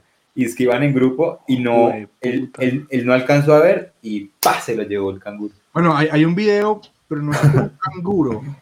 No, es un, Es un new, es un new, Un ñu. Ah, mierda, sí, es un ñu. un new. Eh, Eso, eso, New, eso pasó, eso, ah, Qué memoria. No, no, no, es que cuando con, con mi familia hemos hecho varios eh, safaris en, en, en África y, y conozco todos esos bichos. Tú conoces todo tipo de, de bestias. Todo Eh, tipo de bichos raros. Solo payas y bromas. Eh, eh, bueno, vamos con el siguiente. El siguiente. mm, eh, A ver, ¿quién nos trae? antes. Tenemos un gran. Este es un tipazo. Eh, vamos a invitar en estos momentos a uno de los creadores, directores, el boss de el Festival de la Montaña, que ya estábamos hablando sobre ese proyecto hace, hace unos minutos, así que vamos a dar la bienvenida al señor Alfonso, de la- Alfonso Esteban de la Cruz. Alfonso Esteban, sí. Alfonso, Hola, Alfonso. ¿cómo están? ¿Cómo vas? ¿Cómo está? Dice ¿Todo bien? George, Juanse. ¿Cómo va ¿Cómo va todo todo? por acá? una pausa, Todo bien. necesitamos una mujer, así que por favor, las chicas que estén conectadas, necesitamos que alguna se atreva, así sea a saludar. Porque, bueno, porque queremos Sí, tenerla. ¿por qué? Porque sí, sí. Alfonso, ¿cómo va la cosa? Bien, bien, aquí, aquí como todos. Guardando, guardándose en casa juiciosito, sí. Está muy bien. Hace unos días, en el marco del festival eh, Me Quedo en Casa Trail Fest, eh, Alfonso estuvo haciendo una charla, si no me falla la memoria, fue el lunes. El Eh, lunes, sí, al mediodía. El lunes, sí. Yo, yo Oh, hice el ejercicio. Brutal. Yo ¿Y estuve ¿Qué tal? ¿Qué tal? ¿Cómo les fue? Buenísimo y se lo compartí a, a varios amigos míos y quedaron súper, súper tramados. En este momento se nos acaba de, de- de- de acomodar la noche y llegó una señorita que se llama Diana Alexandra Melo. Ay, la Diosito. ahorita la vamos a invitar a que charle Nadie, no llegó nadie. Alfonso, ¿alguna historia para compartir? Sí, sí, quería contarles eh, la historia de mi primera carrera de, de 108 kilómetros que fue en Chicamocha. Pues voy a resumir un poco, pero es que ahí me pasaron cosas de todo lo que ustedes están hablando ahorita. El tema, yo viajé y llegamos, la carrera salía creo que el, salía a- a- en la noche, bueno, el, el sábado en la noche, si no estoy mal. 10 de la noche la mandan normalmente. Nos mandaban. Sí, no, eso, eso fue antes, eso fue en el 2015, algo así, ¿Ok? 2014, Ok. 2015. Todavía era el conglomerado. Sí, La unión. Ok. En todo caso, eh, salgo a la carrera. Yo no estaba preparado para correrla. O sea, había corrido tres carreras de trail antes de meterme a esos 108 kilómetros. Entonces, los que estén escuchando eso, eso es lo que no hay que hacer. Por favor. Por favor, no lo hagan. Sí, pasé 25, corrí 50 y luego corrí 108. Bueno, mal hecho, mal hecho. Pero bueno, entonces uno medio buñuelo por ahí la cosa. Salió la carrera. Antes de la carrera yo me comí un montón de cosas. Creo que me las comí muy cerca de la salida. ¿Y eras vegetariano? Sí, ya era vegetariano, sí. Alfonso es un vegetariano. eh, creo que más que ser vegetariano es súper pro animalista. sí. Y, y no me deja ir a comer hamburguesa cuando voy al festival. No, no, pero hay hamburguesas veganas deliciosas. O bueno, no nos acompaña, mejor dicho. Ah, bueno, bueno, eso es otra. Entonces, Bueno, eh, salí a las 8 de la noche y por ahí a las 7 estaba yo comiéndome un calzón y así lleno de queso crema, pues estaba delicioso, pero mal hecho también, no coman eso antes de una carrera. Sí. Salió a las 8, yo salí con Fede, otro parcero aquí de, de Trail Running Manizales, Cardona. lo conocen, Federico Cardona, claro. está en Cali, no sé Sí, si nos claro. está viendo por ahí. Y arrancamos los dos, tan, pasito muy, muy, sabroso, nos sentíamos muy bien, íbamos bien de tiempo, íbamos más o menos al kilómetro 5 apenas empezando. Y empiezan los retorcijones, el estómago así terrible. Y no, no, no pude aguantar más, le dije, no, Fede, adelántese que yo si algo lo alcanzo más adelante. Entonces, de noche, me tocó desviarme a cualquier eh, arbustico que encuentre por ahí y bueno, hacer lo que, lo O que sea, tocaba. historia de mierda. Exacto, literal. Ok. Bueno, terminó de ahí y queda uno como otra vez bien y dije, bueno, voy a alcanzar a Fede, tan, tan, empecé a correr. Cinco minutos después, otra vez, y pare. Y así otra vez, y otra vez. Ya iba como a la quinta parada No. y de repente se me apaga la frontal. Y yo, no, no puede ser, ¿qué está pasando aquí? Entonces, y ya veo, y al- yo prendía la frontal y duraba por ahí unos 5 segundos prendido, como para ver dónde era que estaba y qué era lo que estaba haciendo. Y veo, el papel higiénico ya se estaba acabando. Y yo, no, no puede ser. Está horrible. No se ríe, fue muy triste. Y bueno, nada. Eh, yo dije, no, pues me va a tocar retirarme, ya no tengo la frontal mala, el papel higiénico no tengo, tengo daño de estómago. Entonces, bueno, y ahí ya íbamos por ahí al kilómetro, ¿qué sería? El kilómetro 20, llegando apenas. Y O sea, todo esto te pasó en 20 kilómetros. sí, terrible, empezando apenas. O sea, eran por 80 11, 11 y media de la noche, tal vez. Ok. Y bueno, en algún momento me sentí un poco mejor, pude avanzar, pude avanzar. Y antes de llegar al- a la primera estación que estaba en ese kilómetro 20 y pico, eh, pues yo avanzaba prendiendo la luz y se apagaba, prendía la luz y se apagaba, prendía la luz y se apagaba. Así duré, una acotación, una acotación que quiero hacer acá. Sí. Alfonso no llevó su material obligatorio. No, no, no, ya te cuento. La cosa es que yo tenía, yo tenía las pilas de repuesto y se las cambiaba y las pilas de repuesto que acababa de comprar en San Gil estaban malas, yo no sé, no funcionaron. Entonces me tocó volverle a poner las pilas viejas. Sí. Entonces ahí sí, eh, bueno, ahí sí nada que hacer, baila. La ventaja fue que en algún momento me alcanzaron unas personas de atrás cuando alguien me reconoció, es que Alfonso, ¿qué le pasó? Y yo pues en la oscuridad y con la frontal de la otra persona de frente no lo reconocía hasta que vi que era un, un compañero eh, que conocía en una carrera de aventura en Cali, que hace años hacía, se llamaba Indios Urbanos, no sé si la, si la Sí. conocieron alguna vez. Y el hombre me dijo, ¿qué? ¿Qué necesitas? Y yo no, no, estoy mal, tengo daño de estómago, eh, ya se me está acabando la frontal, no tengo papel higiénico. Es que, ah, bueno, no, espérate, verás que aquí atrásito viene alguien que nos puede ayudar.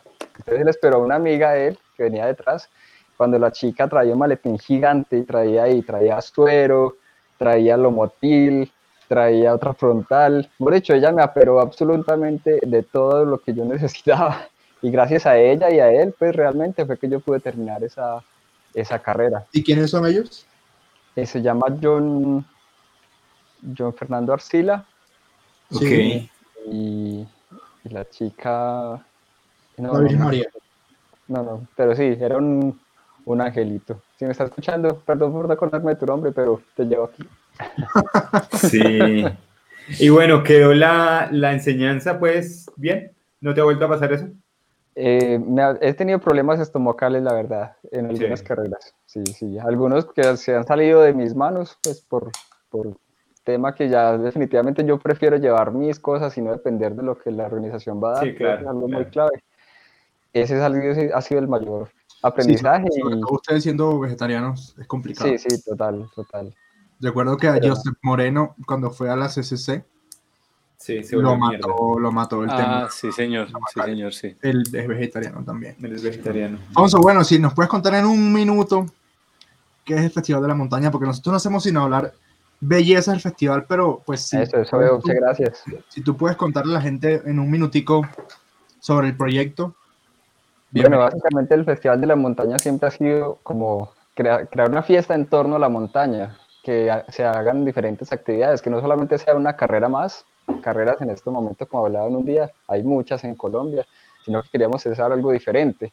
Entonces, lo que siempre hemos querido es de alguna manera llevar la montaña a la ciudad y la ciudad a la montaña.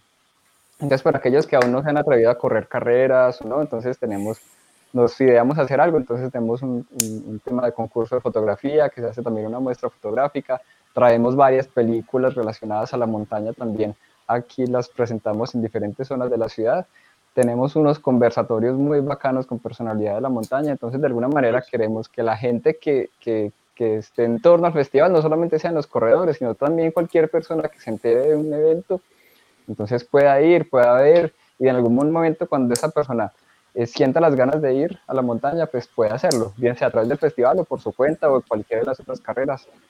Pero el hecho es que cuando una persona va a la montaña y se enamora de la montaña, la cuida. Y ese es como el Sí. lema fundamental de nosotros, que, el- que, que cuidemos nuestros recursos y entendamos que lo que nosotros hacemos aquí en nuestra vida cotidiana tiene impacto también allá arriba. Entonces, básicamente es como eso, como en Yo- torno a eso, crear varias actividades. Yo he ido al festival tres veces.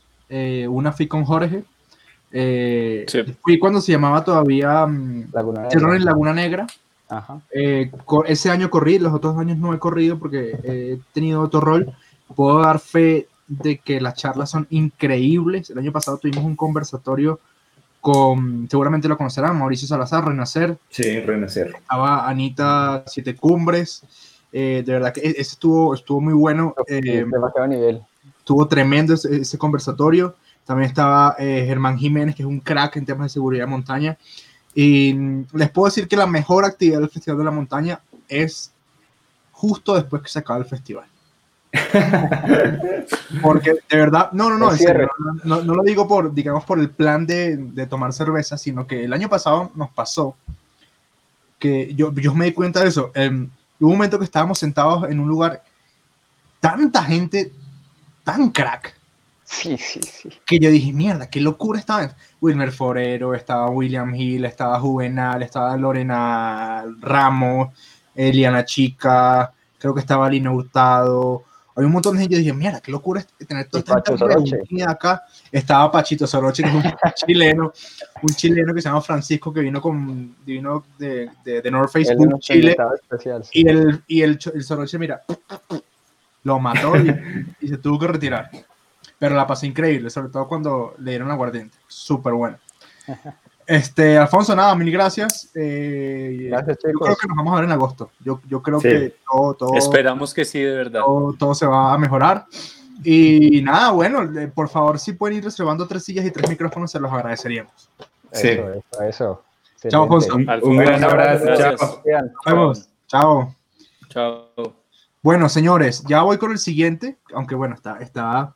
Voy a, voy a mandar otra vez acá el link para que porfa entren si quieren participar. Ahí está eh, Diana Melo y eh, Caribe Atómico que los quiero invitar a que charlen un par de minutos.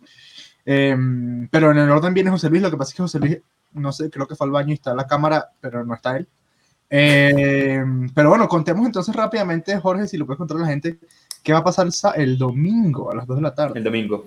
Bueno, este domingo, señores, a las 2 de la tarde vamos a tener el placer de tener en la cuarta cámara que, de las que ven ahí al señor Jordi Zaragoza desde Barcelona, España. ¿Quién Jordi es el- es Jordi Zaragoza? Jordi es el que para nosotros es el mejor fotógrafo de trail del mundo. Sí. Eh, entonces, bueno, todas las fotos que ustedes ven muy famosas de Kilian, de muchas cosas de, de carreras muy importantes eh, en Europa y digamos hasta aquí en la Patagonia. Él ha estado aquí en la Patagonia haciendo algunas coberturas de, de carreras. Sí, de hecho, esta foto Eh, es en Ultrafiord. Es, es en Sí. el Ultrafjord en las Torres del Paine, sí. Eh, que estuvo aquí, estuvo ahí el año pasado con Philip Reiter, corredor Sí, de Salomon. Corredor de Salomón y fotógrafo alemán. Y fotógrafo también, sí. Eh, entonces, bueno, vamos a tener la oportunidad de, de tenerlo a él en vivo eh, para, bueno, hacerle una gran cantidad de preguntas eh, y saber un poco más de- del desarrollo del trail en Europa. señor. Entonces, Sí, señor. entonces Bueno, bueno, eso pasará el domingo. ¿Domingo a qué horas? Porque es que te pusiste a A contar y las no- no- 2 de la tarde, 2 de la tarde, Hora hora, de. Colombia. Hora de si Colombia. alguien de otro país se conecta, mire la hora, pero de Barcelona, por ejemplo, son las 8 de la ocho noche. Es, es 2 de la tarde, hora de Bogotá, 8 de la noche, hora de Barcelona y 3 de la mañana, hora de Perth. De Perth. Hora de Perth. Esa es importante que la nombremos. Sí, señor, ya, ya nos toca, toca comenzar a, a- a pensar en, es- en esto de, de- de la globalización. Bueno, um, vamos entonces con la siguiente historia que, mm, que nos la va a contar una persona que es eh, bastante nueva en el trail, pero que tiene un rodaje en temas de maratón y, de running bien importante y creo que es uno de los eh, más firmes seguidores que tiene 3 de Trail hoy en día. Estuvo en el 12-12, participa en todas la- bueno, las cosas que hacemos por redes y, y nos escucha fielmente. Así que vamos a dar la bienvenida a José Luis Sánchez. Hola José, ¿cómo estás? Buenas noches, ¿cómo Hola estás? José, ¿cómo vas? Muy bien, aquí, José, ¿qué más? ¿Todo bien? ¿qué tal? ¿Cómo les va aquí? Esperando a ver qué pasa en la noche. Ahorita tengo un turnito de atrás que me está esperando. el, reto, el reto nuevo que ¿Qué pusieron. vas a hacer? ¿Poner las cortinas? Sí, tengo que arreglarlas, están ahí. Ah, que se-. El reto nuevo que pusieron no, lo, lo empiezo mañana porque hablé con las chicas del equipo para arrancarlo. Entonces quedamos todos a hacerlo porque es que hoy le saqué la leche mal en la mañana con un entrenamiento que estuvo fuerte. Entonces quedamos a arrancar mañana. ¿A qué te dedicas tú, Súper. José? Para que la gente sepa. Yo, yo soy carpintero, digamos, es mi trabajo. Yo soy diseñador industrial, pero me volví carpintero porque me mamé como de todo esto de, de, los, de hacer cosas en serie y en masa. Entonces me volví como carpintero, un poco más como artesano, a hacer piezas únicas y cosas pequeñas. Y, y me fui por ese lado y hace como más o menos como siete u ocho años empecé a correr calle. Yo era un tipo bien gordo, yo llegué a pesar 116 kilos y como que por el lado de correr y esto empecé como a buscar un poco bajar de peso y esto, y pues y conocí el running, me dolían mucho las rodillas. Yo soy operado de las dos rodillas de ligamentos y meniscos y a mí me han dicho que yo correr, que eso no era para mí. Eh, empecé con bicicleta también y después pasé a correr y yo llevo un tiempo entrenando una técnica que se llama chi running, en la cual estoy ahí como haciendo certificación en Estados Unidos y eh, basado en esa técnica, eh, a mí las rodillas me dejaron de doler y ahorita pues yo puedo hacer lo que estoy haciendo ahora, correr maratones y ahora incursionando en el mundo del trail, gracias a ustedes muchachos, que es como por donde encontré este camino. Em, yo sí, realmente soy nuevo en el trail, yo a mí correr trail me parecía una cosa dificilísima porque era, era, me daba miedo las bajadas, me daba miedo los terrenos inestables y siempre pensaba que me iba a romper, que me iba a las rodillas, para mí era, el trail era una cosa que yo no, no iba conmigo. Además que le tengo mucho miedo a los perros y siempre en las carreteras uno siempre el perro que sale a ladrarle a uno cuando uno iba en bicicleta o corriendo, era como que yo decía, "Mm, eso para mí no es. Sí. El- los perros han pasado a un segundo plano, me lleva los perros como que me pasa lo que estaban contando ahorita la historia, casi que paro a saludarlos también. O sea que si Andrés un día por ahí conmigo, de pronto me va a decir que no saluda a los perros tampoco. Hay una cosa que me gustaría contar bien. y es que em, en el momento, porque no- lamentablemente no podemos dar certeza, En el momento que se haga el live de Bogotá en eh, Teatro Barajas, eh, José muy amablemente nos va a facilitar cuatro sillas hechas por él eh, para que nosotros tengamos ahí nuestro montaje bien coqueto, porque nosotros no hacemos cosas ahí simplonas, hacemos cosas coquetas. José, muchas, muchas, muchas gracias por eso. Eh, yo, yo bueno, les contaba, yo hago trail hace poco, o sea, yo creo que he hecho con, con Fuerza Natural, he hecho dos entrenamientos, que fue uno en, en Cucunubá y otro en La Calera.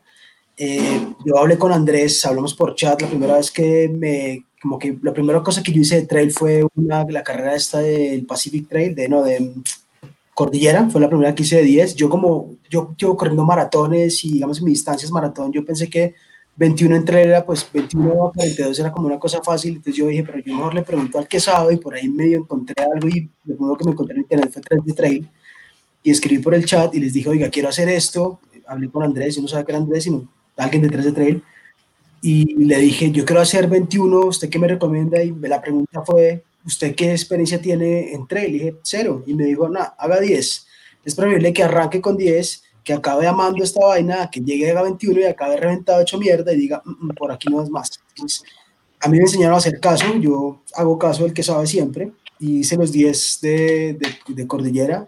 Tremendo trene. Esa vaina, o sea, yo me. Me enamoré más porque yo sea, llegué a esa parte cuando era última parte de las escaleras, cuando llegué a la meta, yo llegué con una felicidad, era como, como o sea, una cosa que no puedo escribir, era como, yo dice, esta mierda se acabó ya, yo quiero más, yo quiero realmente más de esta vaina. Y esa, esa tarde llegué a la casa, bueno, esa noche llegué a la casa y de una, ¿qué más hay con, con Fuerza Natural y con 3 de tren? Y empecé a ver qué entrenamientos hay y me metí en todo. O sea, yo estoy que matriculado para todo, ahorita están pues, pues, puestos, Doy pero constancia eso. Estoy, estoy metido en todo porque de verdad me enamoré de esta vaina, me enamoré mal de esta cosa. Qué nota. Ven, te quería preguntar así Esto es rápido. increíble y menos mal que comenzaste con esos 10 de cordillera que además son 10 bien duros. Hay gente que dice que son más difíciles los 10 que los 21. Ok. Sí, sí, sí, sí, sí, sí, sí. Eh, eh, Entonces, ¿En qué se basa lo, lo de la ahí- técnica ahí que estás haciendo? bueno. ¿Tienes alguna historia de mierda, alguna historia así mal que te haya pasado en... Sí, tengo, le, voy a responder la, la pregunta primero y las 10 contra la historia. La pregunta es, eh, la técnica se basa en, digamos que los dos fundamentos de la técnica son ser eficiente energéticamente, o sea, el consumo de energía que uno tenga, cómo ser más eficiente, y la parte que fue la que a mí más me llamó la atención cuando empecé a estudiarla fue la prevención de lesiones. Es cómo uno hace para que el movimiento sea más amigable con el cuerpo, para evitar lesiones. Ok, ok, qué interesante. Después les cuento bien, nos sentamos y les cuento bien porque es interesante. Vale. Y la historia que les quería contar, yo tal vez se la escribí a, alguien por aquí una vez, pero la historia que a mí me pasó el año pasado, yo corrí o corro, tengo, no sé por qué, es una cosa muy rara, me, me invitan a correr la maratón de Nueva York, me llega como un VIP, nadie entiende por qué, es un- algo que como un golpe de suerte. Eh, yo estoy con el cupo garantizado directo todos los años, es, eh, ni idea por qué, es una vaina ahí rarísima. Y el año pasado, cuando estaba corriendo, llegué a la carrera normal, es, es una fiesta tremenda, no sé si ustedes la han corrido o, o algo, pero es una fiesta tremenda, es Ah, una cosa pues, sí. súper bonita. Em, yo, eh, mi, mi tiempo de maratón, lo que yo he hecho es 3.32, es el, el tiempo más rápido que yo he hecho, 3.32. Sí. Yo iba- el año pasado venía corriendo delicioso, yo venía pero mucho del putas y yo yo corro sin reloj, yo no uso reloj, yo tengo mi celular y tengo el Strava aquí en el bolsillo en la parte de atrás. A mí hace rato como que me, me rayó y con todo esto del chi running y esto me rayó em, como el cuento de tener que saber a qué velocidad voy, a qué paso voy, en qué kilómetro voy, como que yo hago bastante mindfulness y meditación, a mí como que la verdad me estresa que me estén controlando en esas cosas, yo los tiempos para mí no es importante, pero cuando iba como, o sea, después de cruzar, eh, eh, pasa Nueva Brooklyn, pasa Queens, eh, encuentra, mm, se encuentra eh, como la mitad, la mitad de la carrera, en la media maratón, ahí uno cruza un puente y cuando iba el puente había unos relojes y yo en los relojes como que vi el tiempo y calculé lo que yo había salido y me di cuenta que venía como 15 minutos por debajo del tiempo que, que yo debería estar ahí, como que venía volando y venía delicioso y fue como una, una sensación de felicidad, como, marica, voy a romper mi récord personal, del puto, chévere, y seguí corriendo. Más adelante, perdón, en un punto de los de hidratación, eh, igual que acá, igual que en todas las carreras de esas de calle, cuando uno va llegando a un punto de hidratación, siempre todo el mundo toma agua, bota las, las bolsas y esa parte súper resbalosa. Entonces es el punto donde uno como que baja la velocidad pues para pasar tranquilo, poder coger su, su vaso de agua o su bolsa y poder tomar. Entonces yo venía corriendo, ve el punto de hidratación y pues frené y yo, pues uno pone la mirada en el vaso que va a coger, yo mandé la mano a coger el vaso y lo, lo siguiente que siento es algo que me empuja por aquí por el hombro. Yo volteé a ver así y era un gringo que venía una cosa como de dos metros y medio gigante. El tipo me, me barrió, como que me atropelló y me Sí. mandó directo como hacia la... O sea, yo, yo, yo vi al tipo así, ni siquiera cogí mi vaso, yo no sé si el tipo venía por mi mismo vaso o no tenía control o qué, pero esto era una masa gigante que yo vi así que me atropelló y me mandó disparado al- a, la, a las mesas. O sea, yo pasé por la mitad de dos de las chicas que estaban teniendo el agua y quedé debajo de las mesas de hidratación. Ay, marica. Yo volteé a mirar así, yo, hijo de cuando volteé a mirar, el tipo grita, sorry, y se va. Y yo, Sorry, "Esta not sorry. lo voy a matar. Y me levanté dije, lo voy a matar, lo voy a alcanzar. Y cuando intenté dar tres pasos, tuve un dolor en el tobillo así que dije, no, yo este man no puedo alcanzarlo. Entonces estas chicas, me, había una mexicana y una gringa, me pararon y me dijeron, está bien. Y yo le dije, no, el tobillo está mal. Entonces me quedé un segundo ahí parado y yo emputado, claro, porque se metió en la cabeza que venía a buen tiempo, pero además este hijo de puta ni siquiera fue capaz de parar a ayudarme o a preguntarme, sino simplemente se fue. Y yo lo quería matar, real, quería matar. Entonces, como que me quedé un segundo ahí, moví el pie y me acordé de que mi maestro de cheer running me contaba una historia. El cheer running, otra cosa es, la técnica está muy basada en trail porque el, el maestro de cheer running que se llama Danny Dreyer, él, él em, digamos que la técnica la desarrolló en trail. Cuando estuve en Estados Unidos estudiando, fuimos a correr en montañas y la técnica estaba basada en trail.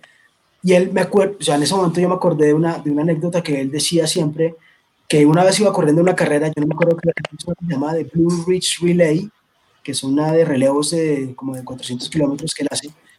Él venía bajando y se dobló un tobillo, y cuando se dobló el tobillo, eh, él lo que dice que con el tobillo es como cuando un niño se cae. Si el niño se cae y uno lo deja llorar porque se asusta, el niño no lo para nadie y se queda llorando. Entonces, si uno coge al niño y como que lo mueve, le juega, lo hace reír, como que el dolor se distrae y el chino se le olvida que se cayó y sigue normal Sí. Dolor de tobillo es más o menos igual. Entonces, cuando se dobla el tobillo, lo que tiene que hacer uno es seguir, como avanzar un poco más suave, pero dejar que como que no se inflame y el dolor como que se olvida. Entonces me acordé de eso, arranqué a correr suave, yo empecé a irme despacito, me fui, sí, me fui, empecé a correr suave, como manteniendo el dolor y en la pisada y concentrándome en la técnica y en cómo venía y como que el dolor no aumentó, no disminuyó, pero se quedó igual. Y me fui así corriendo, eso fue como el, era como el kilómetro, tal vez el 24, tal vez debe ser 24. Y así corrí hasta el 30. En el 30 me encontré una, una esas de, de primeros auxilios. Ahí le hice parar y pregunté, oiga, me pasó esto, pero usted viene ya 6 kilómetros, pues, ¿cómo está? El tobillo no estaba hinchado, me pusieron un poco de hielo y me dijeron, siga. Y cuando arranqué, una de las chicas también del centro me dijo, para en el kilómetro 32 que hay una, una carpa de los de Biofreeze, ¿sabes? Las Biofreeze Sí. eh, paré la carpa y me echaron de ese spray. O sea, uno, cuando iba llegando a esa zona era como una nube así de spray de biofreeze. Uno entraba como una nube de biofreeze. Casi quedaba más frío del que estaba haciendo. Y me echaron esa vaina en el tobillo. Yo sentí una mejoría como instantánea. Fue de tobillo y yo le dije, entonces écheme en todas partes, como Menos en. menos Sí. ahí, sí, acá. Eh, y me cogieron y me, pues, me bañaron en esta vaina. Yo sentí mejoría. Yo arranqué a correr, eso es kilómetro 32, es la milla 20, donde dicen que está la pared, donde jodió todo, pero yo sentí como una, como era el momento. O sea, El segundo aire. Exacto, y arranqué a correr manteniendo la misma velocidad que traía y le di, le di, cuando llega uno, o sea, pasa por eh, el Bronx, entra a Harlem y Ajá. empieza y entra, cuando, cuando uno entra al parque, al, al Central Park, entra uno por el lado del, del, eh, del National Gallery. Exacto. En ese cuando di la vuelta y vi la entrada al parque, dije como, dije, ya este es el parque, ese es el último pedazo, obviamente ese último pedazo es, un, es larguísimo, pero dije, yo aquí quiero acelerar y ahí le metí el acelerador un poquito donde no sentí dolor y empecé a darle y cada vez empecé a sentir que podía acelerar más y más y más y ya en un momento venía yo corriendo en esto que se llama el Runners High, que es como se llama mi equipo, el Runners High, entré como en esa, como en esa, en esa, ¿cómo se dice? Dopada o como esa Zen. sensación como estar drogado. Yo venía, que uno siente que va corriendo y uno voltea y ve a la gente que le está haciendo como, vamos, y uno lo ve en cámara lenta y uno es como que, El momento blanco. claro, yo venía dándole, dándole, dándole. El hecho es que yo llego, yo volteo en el parque abajo, llego a la columna, volteo y cuando cruzo la meta, cruzo la meta feliz, como no, no me di cuenta que había llegado, primero. Segundo, el dolor de tobillo se había ido, ya no me dolía el tobillo, o sea, no sentí nunca dolor ni molestia. No me lesioné y tenía mi medalla, además, como que sentí el punto de sensación. A mí ya se me olvidó el gringo, se me olvidó todo lo que había pasado, ya. De ahí me fui, me junté con una amiga argentina que me estaba quedando. Fuimos a comer pizza, eh, nos cagamos de risa. eh, yo no tomo trago, entonces pues no, no hay cerveza para celebrar. Entonces, pues la pizza buenísima. Al día siguiente me levanté sin, sin odiar al gringo, sin, sin lesión y sin, sin dolor de tobillo. O sea que al final de cuentas todo salió bien. Pero el momento es ese pedacito del gringo tumbándome. Claro. Claro. Además que uno trabaja meses para poder estar ahí, ¿no? Sí. Qué vaina, marica. Para los que eh, nos siguen en Instagram o, bueno, están ahí pendientes de nuestras redes, hace poquito publicamos esta foto y quiero que vean quién es el personaje de esta foto. Sí. Ese es José. De hecho, él tiene puesta la camisa del Maratón de Nueva York, Sí, ese es del día pasado. Exacto. el lado derecho. José, una pregunta que me gustaría hacerte que me parece que está interesante. Em, a ver si me la puedes responder en un minuto. ¿Cambió, cambió y si cambió, de qué manera, tu perspectiva sobre lo que llaman en los, corredores, los corredores de calle el muro? Yo la verdad es que nunca he estado en esa, en esa sensación. Yo nunca me tuve que enfrentar al muro. Yo, hay una, hay una cosa que se llama el mindfulness, no sé si la conocen. Hay una, Sí. mindfulness. Eh, yo cuando, cuando corrí la carrera no esta del año pasado, sino la del año pasado, la de la camisa que está en el 2018, cuando estaba en ese momento en la milla 20, cuando estaba pasando arriba el Bronx, en esa parte que es el momento jodido, me acuerdo de pensar, en, eh, hay, una, hay una frase que usan ellos que se llama, he llegado y estoy en casa. Es como, como, yo pensaba que eso era cuando llegaron a la meta, pero en ese momento entendí que el he llegado, estoy en casa, era que había llegado en ese momento y era aquí y ahora. Y fue como, Sí. a mí no me importa lo que me falta, los, los kilómetros que me faltan para llegar, sino estoy aquí y ahora y lo que tengo que hacer es cada paso ir construyendo y llegando allá. Entonces a mí como la parte del muro, yo nunca, nunca he sufrido ese momento de, de no puedo, no sé qué voy a hacer, no, no tengo ahogado, no, yo no he sentido eso. Porque, bueno, nosotros los corredores de montaña eh, tenemos la mala costumbre de hacer un poco de bromas con, con el tema de los corredores de calle, que le dices, mira, ¿qué tal la carrera? Uy, no, eso tocó subir dos puentes, no, dura, quebrada, Terribles. quebrada. Ahora entiendo eso. Y tú dices, corre Cordillera Trail y me mandas un mail. Sí. Exacto. Sí. No, no, y ya digamos para cerrar la, la, la intervención mía es, yo estoy muy agradecido con 3 de Trail y 3 3 porque la verdad lo que yo he encontrado en el trail es algo que yo no había visto, no lo compré en calle, y es, a mí me parece que en calle, yo no sé si todos los que estén acá y haya gente de calle me vaya a decir, me vaya a odiar esto, pero yo la verdad es que he encontrado una camaradería muy bacana en lo que es el trail, o sea, lo que es, digamos en el 12-12, la- con la gente que pude hablar era era tan fácil compartir, nu- nunca se sintió como que nadie era más, nadie era más rápido, nadie era más chévere, nadie era más, como que yo sentí una camaradería del putas y lo que he encontrado en el trail es, es como ese contacto con la montaña que no hay en la calle, o sea, yo en este momento de, este, de este confinamiento en el que estamos, yo no, no, o sea, para mí salir a correr ahorita por la ciclovía, como que lo, lo, lo primero que quiero hacer es volver a el, el- no sé en qué parte era en qué kilómetro, pero en el 12-12, había un momento donde llegaba uno como una encrucijada que tenía que voltear a la derecha antes de empezar a subir la primera vez que llegué a esa encrucijada, yo no sabía dónde era y me perdí y quedé así mirando y miraba, pero yo no veía las cintas. Ahí llegó alguien que venía atrás mío y nos juntamos, no sé ni quién es, y nos juntamos y me voy por la derecha y caminamos ese pedazo. Yo en estos días solo he pensado como que me gustaría estar en esa cruz, en esa cruz otra vez de noche y poderme sentar a meditar en esa parte, como respirar en esa parte de la montaña. Yo quiero volver a la montaña, a mí la verdad no importa salir a correr a la calle, sino quiero volver a correr a la montaña. O sea, es lo que quiero. Genial. No solo. Brutal. Yo creo que la gran diferencia de la experiencia que genera el trail y la, y la que genera el running de calle es que la experiencia de calle es supremamente impersonal eh, Bueno, cuando, sí. la, cuando la comparas con, con, con una carrera de montaña. Yo he tenido la oportunidad de estar en el Maratón de Nueva York y eres un número. Eres un número, claro, obviamente la atención es increíble, pero eres un número, ¿sí? En las carreras de trail acá el 80% de la gente se conoce entre sí. Sí. Y eso, eso, eso es muy, muy, muy chévere. Y es súper, súper monótono. También. Sí. Demasiado. también. José, muchas, muchas gracias. Eh, de verdad que eh, este tipo de cosas lo que hacemos es como para, que, como para acompañarnos. Eh, y nada, pues mu- muchas gracias por, por, por, por tu apoyo y por, y por estar ahí presente siempre. Un abrazo, José. Gracias, José. Chao.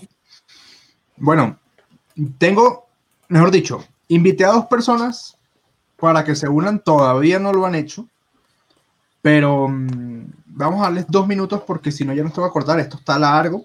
Está Pero- larguísimo. Tampoco, así me decías anoche, tampoco es que, mm, tampoco es que tengo mucho que hacer, ¿no? Ah, Yo les voy a hacer una actualización de las crispetas. ¿Se acuerdan cómo se las mostré al principio, no? sí. ¿Ya te las acabaste? Marica. Las historias están muy buenas. Ay, llegó una amiga mía. Una amiga mía. Baja un poquito la cámara que te veo la frente y se te ve más frente que a Jorge. Eso. Severa frente, entonces. Bueno, vamos a darle la bienvenida por segunda vez a 3 de Trail a el marshmallow que más corre. Diana Alexandra, Hola. ¿Cómo vas? Hola, Dianita. Uy, tú Hola, toda niño. maquillada y todo. ¿Qué tal? Quien te viera. Está muy ¿Qué bien. más? Bien, ¿y tú? Sí, no, es que yo estaba en clase ¿Dónde virtual andas? en mi casita. Ah, muy bien. bueno, Diana tiene, yo no sé, la idea es que cuentes una sola historia. ¿Sí? De fracaso Interesante. o de mierda o de momentos terribles que te hayan tocado. Te vamos a dar cinco minutos para que cuentes la historia, sea la que sea. Así que comienza a correr tu tiempo. En este momento voy a decirlo, son las 9 y 44. Ush. Tienes hasta las 9 y 49. Hasta las Para 50, hasta las 50. que cuentes tu historia. Bueno, eh, entonces va a comentar una que me dolió. bueno, me dolió mucho retirarme del Mont Blanc en 2016. Esa. Yo nunca me había, o sea, sí me había retirado de una carrera eh, de Chicamocha. Estaba corriendo 109 kilómetros, sí, entonces por un, ahí por una lesión me tuve que retirar, pero pues ustedes saben que para las 100 millas de Mont Blanc, o para, mejor dicho, para UTMB, eh, la preparación es, o sea, prácticamente tú te preparas todo el año para eso. Entonces, entonces, pues yo estaba tal vez sobreentrenada, puede ser, eh, o sea, fueron muchas cosas. Y también en la ruta, pues comí algo que no, pues no me ayudó, eh, me venía sintiendo mal, no solo físicamente, sino también el ánimo se me vino abajo. Entonces, llegué como hasta el kilómetro 104 y pues ahí o sea, ahí ya me habían retirado prácticamente porque ya la organización pues me dijo, o sea, aunque siga no, pues no va a llegar al corte. Entonces, estaba en un punto...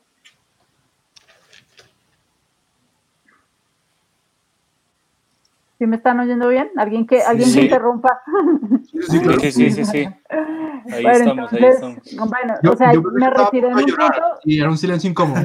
Sí, Sí, yo dije, ¿será que ella no va a llorar? Porque Yo estaba buscando el pañuelo. No, no, no, sí, los Kleenex. Con el patrón, un saludo para los de Kleenex.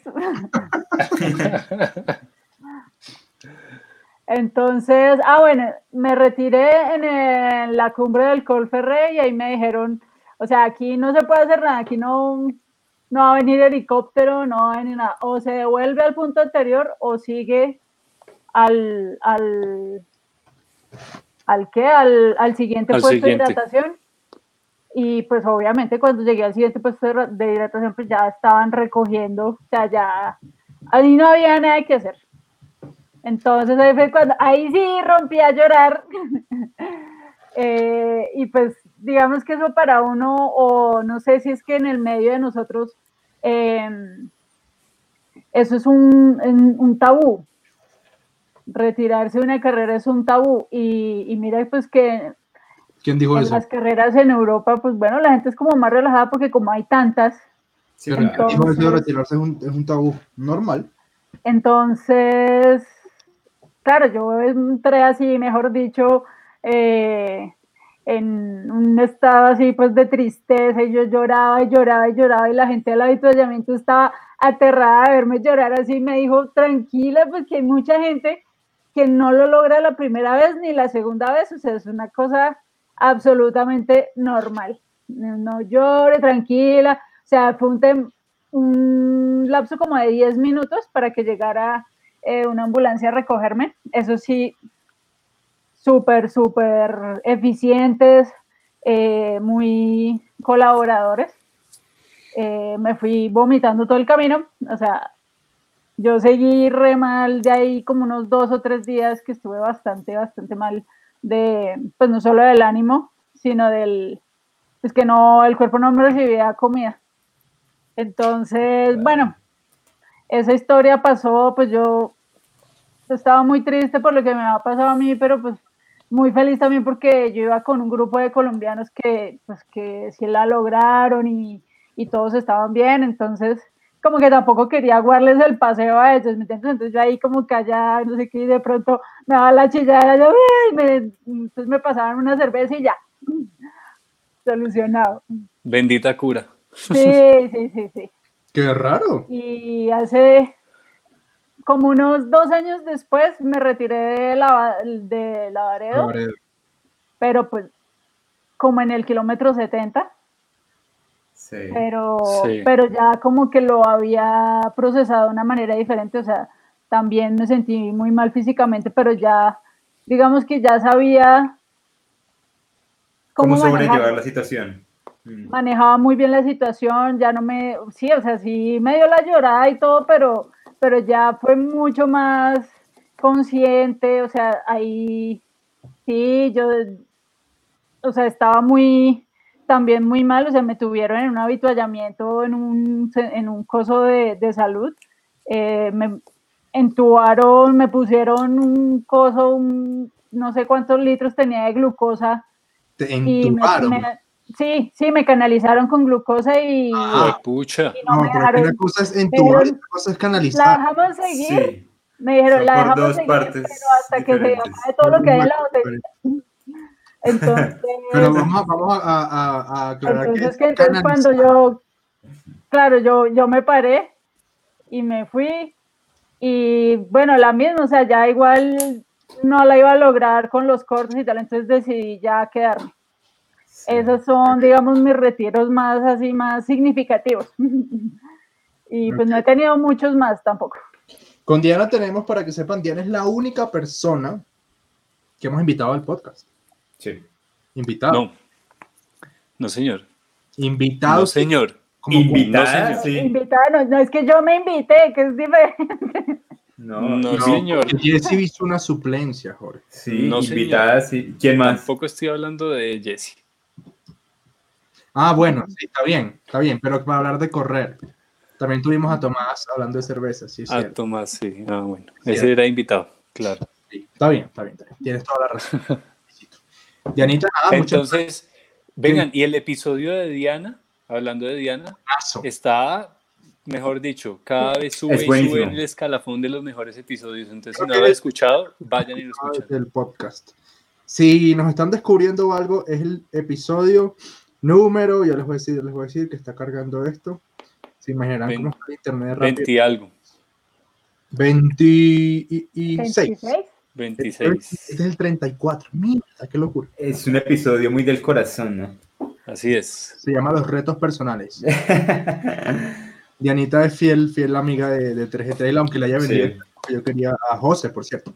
Bueno, eh, nada, muchas gracias, Dianita. Un abrazo, estamos ahí charlando. Diana.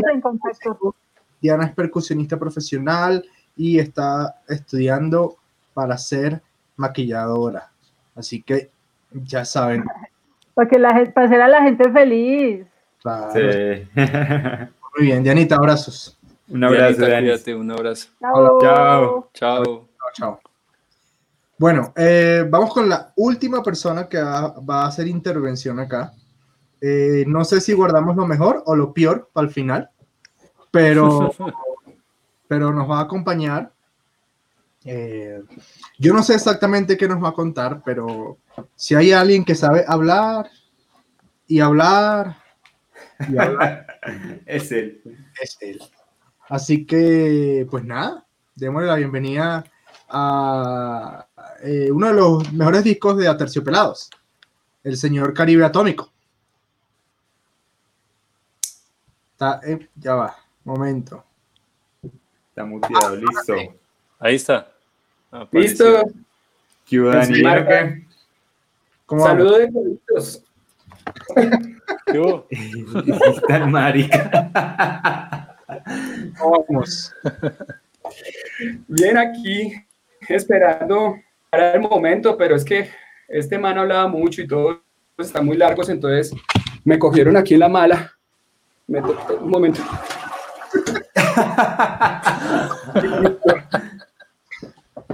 Eh, es que esto- uno tiene tiempo cuando está en el baño, hermano.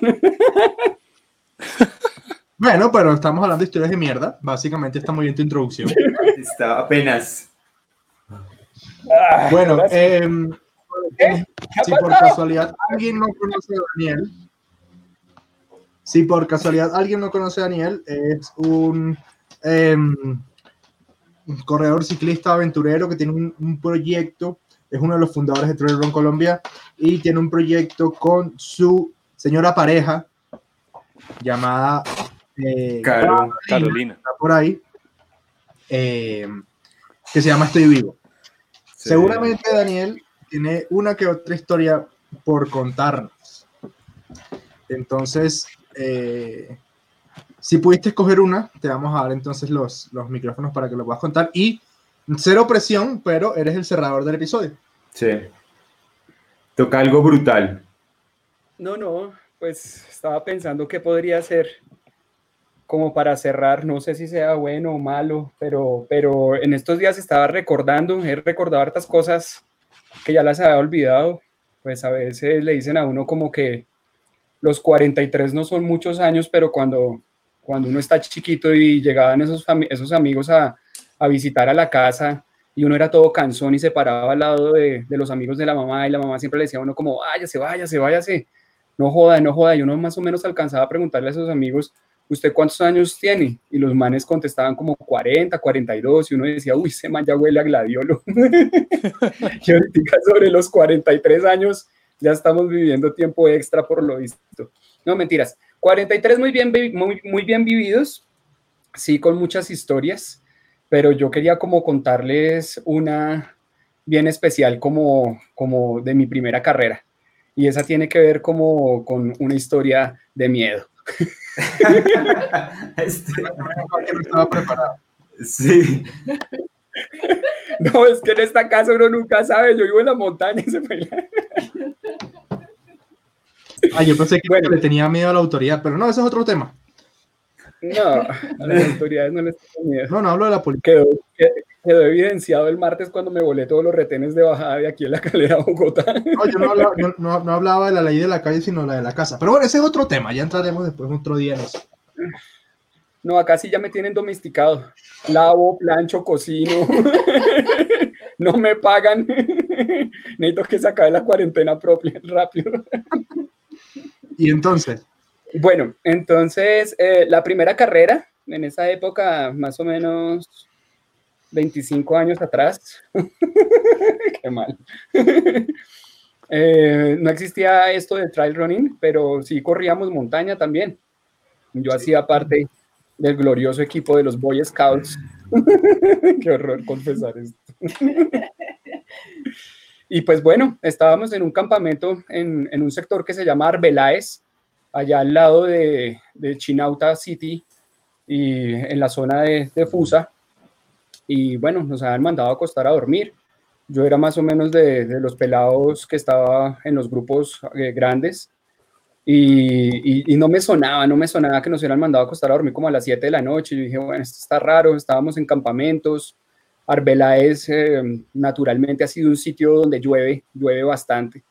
Y bueno, nos fuimos a dormir como a las 7, empezó a relampaguear como a las 8. Yo dije, no, esta vaina, qué jartera, uno haciendo campamento, con gente más o menos desconocida, porque esto era pues eh, los Boy Scouts de, de, de, toda la ciudad, los que, los que pertenecían al grupo, y había varias personas que uno no conocía, y bueno, y entre eso hartos gamines, por eso fue que no, no quise seguir en ese, en, ese, en ese parchecito. Más adelante esa es otra historia. Eh, pero bueno, entonces finalmente logré quedarme dormido porque pues era muy temprano a la hora que nos mandaron a dormir, cuando como a la una de la mañana empecé a escuchar mucho ruido eh, en la parte de afuera donde nos reuníamos de las carpas, y era que los líderes estaban sacando a todos los pelados de las carpas y seguía lloviendo y seguían cayendo relámpagos y yo como no, no puede ser posible, está haciendo la de frío, no nos pueden sacar ahorita, no, esto va a estar, esto va a estar duro, yo me, yo me encaleté ahí entre el sleeping y dije no, yo no va a salir, no va a salir. Cuando, bueno, no hubo de otra porque llegaron con linternas a, a buscarnos y, y, oiga, salga, salga que los necesitamos a todos afuera. Salimos y que bueno, que, que, que lo que íbamos a empezar a hacer era una caminata de la fe, que íbamos a coger el camino de, del indio viejo. Y yo, bueno, pues ya haciendo esto así, pues hagámoslo. Mire el reloj, una y media de la mañana, y decía, no, qué foco y qué sueño, y, y qué frío, bueno, todas las condiciones adversas, además que tenía aproximadamente, que sería unos 13 años, y, y, y, no estaba muy de acuerdo con que nos sacaran a esa hora, pero entonces me hice con el parchecito de los últimos, como el parchecito de los que siempre están ahí jodiendo, entonces estábamos ahí y empezamos a, a caminar hacia, hacia el sector de, del Camino del Indio.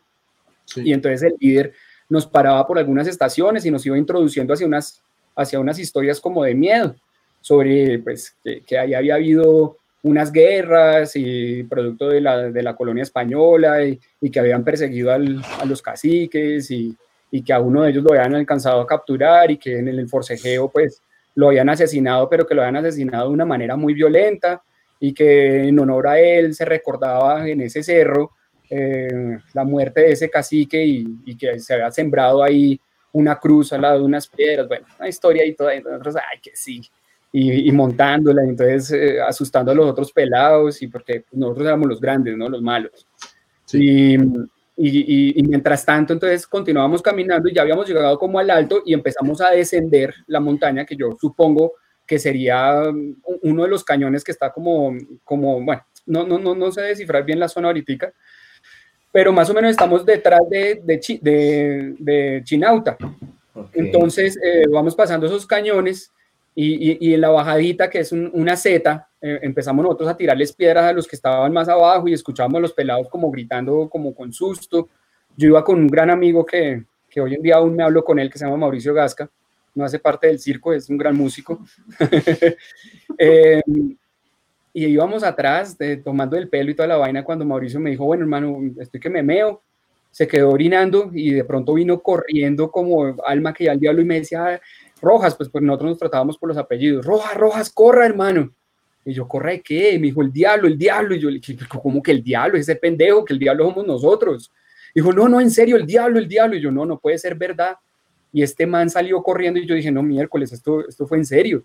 Y yo empecé a correr Dije, pero, pero corriendo de qué? Si yo no he visto nada, es como Santo Tomás, que hasta no meter el dedo en la llaga no, no les creo.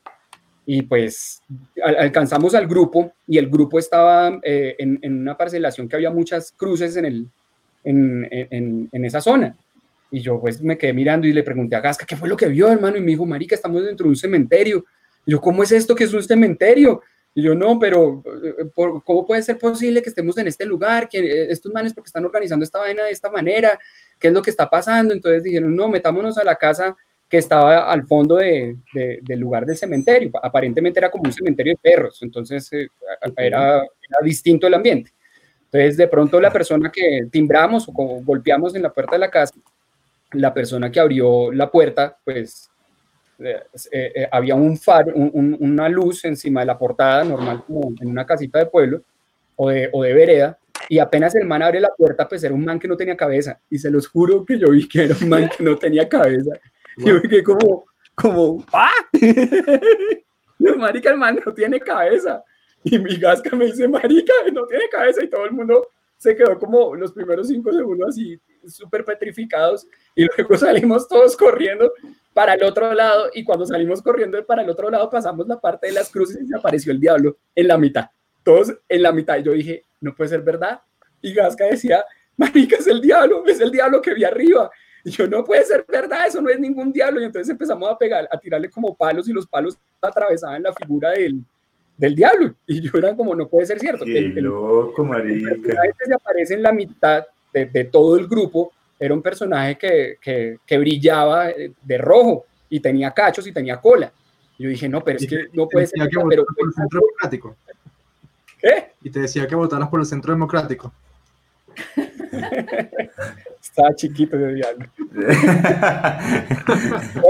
Y, y el man, y el man, entonces, eh, eh, el líder de, de los scouts cogió como un- un palo muy grande, como, como suponiendo un bate más o menos en el tamaño, y le lanza, le, le hace un lance al diablo, y el diablo se desaparece en ese momento y el man atraviesa como el aire, y todos nos quedamos como, no puede ser cierto lo que está pasando, y yo en ese momento arranqué a correr, y corrí, y corrí, y corrí, y mientras tanto rezaba el Padre Nuestro, el Ave María, los gozos, los, los dolorosos, el, el Gloria al Ave, el Yo Pecador, todo, todo completo. Y cuando se acabó lo repetí, y siento que lo repetí como unas 10 veces, más o menos aproximadamente, yo creo que cada tanda de oración es 4 minutos, a 4 minutos el kilómetro, yo creo que ese día me corrí más o menos unos 15 kilómetros, hasta que todo el parche de pelados llegamos hasta la bomba que está a la salida de Arbeláez, entramos a la bomba de Arbeláez, estaba lloviendo todavía, y, y todos súper angustiados, cogimos como a, a la gente que estaba ahí jugando billar, les decíamos, oigan, afuera está el diablo, y los maestros como, ok, el diablo, y todos dijimos que nos permitieran dormir debajo de las mesas de los billares, y ahí amanecimos, hasta que no amaneció, no salió nadie de, de- del, lugar en donde nos habíamos refugiado, y pues llegamos eh, en la mañana siguiente al lugar del campamento, había otros líderes que estaban preocupados que de nosotros dónde estábamos, y pues le contábamos que, que no, que, pues, que el diablo, pues había habido como antes un, un brief de seguridad en que no le podíamos contar a nadie lo que había sucedido, que solamente a las directivas, que no le fuéramos a comentar a los otros pelados. Y bueno, eh, hablaron con los líderes toda la vaina, yo me senté con Gasca y conversamos la cosa, y yo le dije, no, parce, tiene que ser mentiras, eso fue mentiras, eso lo cuadraron toda la vuelta, que no sé qué. Entonces, eh, eh, en, ese, en, ese, en ese ir y venir, volvimos a Bogotá, volvimos a los colegios, y a, y a uno de los manes con los que yo iba en el campamento le apareció una marmita que se había perdido en el campamento de, de Arbeláez y, cuando estábamos en, en el colegio le apareció dentro de la maleta y el man la sacó como, oigan, mire, me apareció la marmita que se había perdido en el campamento la vez que estuvimos allá corriendo. La Sí. marmita es donde guardamos eh, lo- los platos para la comida en los campamentos, el por- como el portador de los platos. Entonces eh, le apareció la marmita y apenas la abrió, eh, había una frase como no quiero volverte a ver en el cementerio de los perros de Arbeláez. Esto como wow. Y quedó la historia. Qué Esa fue mi-. Esa fue mi primera carrera. Nunca supimos si había sido verdad o no, pero pues bueno, eso pasó a los 14 años y, y no me gusta ir a Arbeláez. Odio Arbeláez. Güey, puta, muy loco. Ese fue el primer pique. Aparte de pescados, me imagino que más nunca. No, y, y bueno, recuerdo que ahorita en este último tiempo, bueno, ya no se celebra después del accidente, pero la carrera de aventura del Hotel Madaura, que la corríamos con, con bastante juicio, la Sí. última edición se hizo no hacia el cañón del río Panche, sino que se hizo hacia la zona alta de Fusagasugá y, y me costó trabajo, me costó trabajo pasar por esos lugares porque acordaba, me acordaba del Alto del Indio y decía, mierda, el diablo. el diablo. ¿verdad? Bueno, y si puedes cuéntale a la gente en un minuto, así como hizo Afonso, me gustaría eh, que le contaras a la gente un poquito sobre tu proyecto Estoy Vivo Sí, y yo para chévere. que de, de lo que haces. Bueno, pues Estoy Vivo es eh, un espacio en el cual deseamos con Carolina llevarle a todo el mundo ese mensaje de vencimiento al no. Eh, siempre ponemos barreras o muros que llaman también eh, para no hacer las cosas. Entonces, sencillamente nosotros a través de mensajes de, de optimismo y poniéndonos nosotros como al frente del cañón, yo siempre pienso como como eh, cuando pasa la vaca el, el, cerco y las otras pasan detrás, entonces siempre nos exponemos nosotros primero a través del grupo también de la pandilla atómica y tratamos de, de, hacer actividades al aire libre donde podemos demostrar que muchas veces no es necesario sino tomar la decisión y arriesgarse para hacerlo. Eh, estoy vivo es esta necesidad de contemplar este mundo desde otro punto de vista, desde desde el abandono de, de, las cosas materiales, por decirlo así, estamos viviendo esta temporada donde hay que tratar de, de, de, conservar y restaurar todo lo que tenemos en nuestro alrededor y Estoy Vivo plantea este tipo de, acciones. Entonces, pues bueno, ahorita estamos eh, en, en, suspenso, no, no, no tenemos muy claro como muchas personas en nuestro entorno y en nuestra comunidad qué es lo que va a seguir.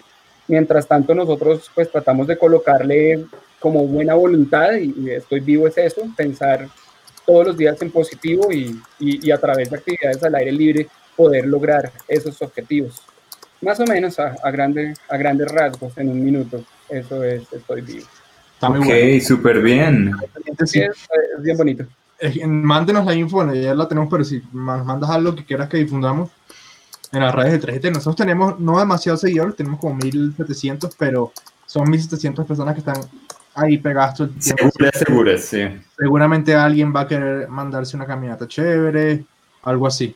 Entonces, eh, nada, bueno, eh, muchas gracias, Dani. Muchas gracias por, por, por eh, tu historia y por estar ahí pendientes. Y, y, por favor, no, no vayas a salir esta noche. Quédate en la casa, por favor. Juicioso. por favor. Y, hey, chao. Pues nada, te cuidas. Chao. Chao, vamos, Dani. Vamos a esperar un momentico a Jorge que tiene un problema técnico y ya, ya en, en, en, nada. Juan, no sé si tú quieres decir algo, porque creo, esta es la episodio más largo de Traje Trade. Hijo de pucha, lo estaba viendo, dos horas diez, vamos. Diez. Eh... Pero fíjate que a mí lo que me gusta de Traje Trail, eh, sinceramente, es que así no seamos tantos, ahí volvió Jorge, así no seamos tantos, eh, fíjate que no... Somos los que somos. Exacto, siempre está la misma cantidad de gente. Exacto. ¿Ya me escuchas, Jorge? Ahora sí. Sí, todo bien. Okay. Eh, y eso en verdad es tremendo porque quiere decir que es una comunidad que no es gigante, pero es demasiado unida. Sí.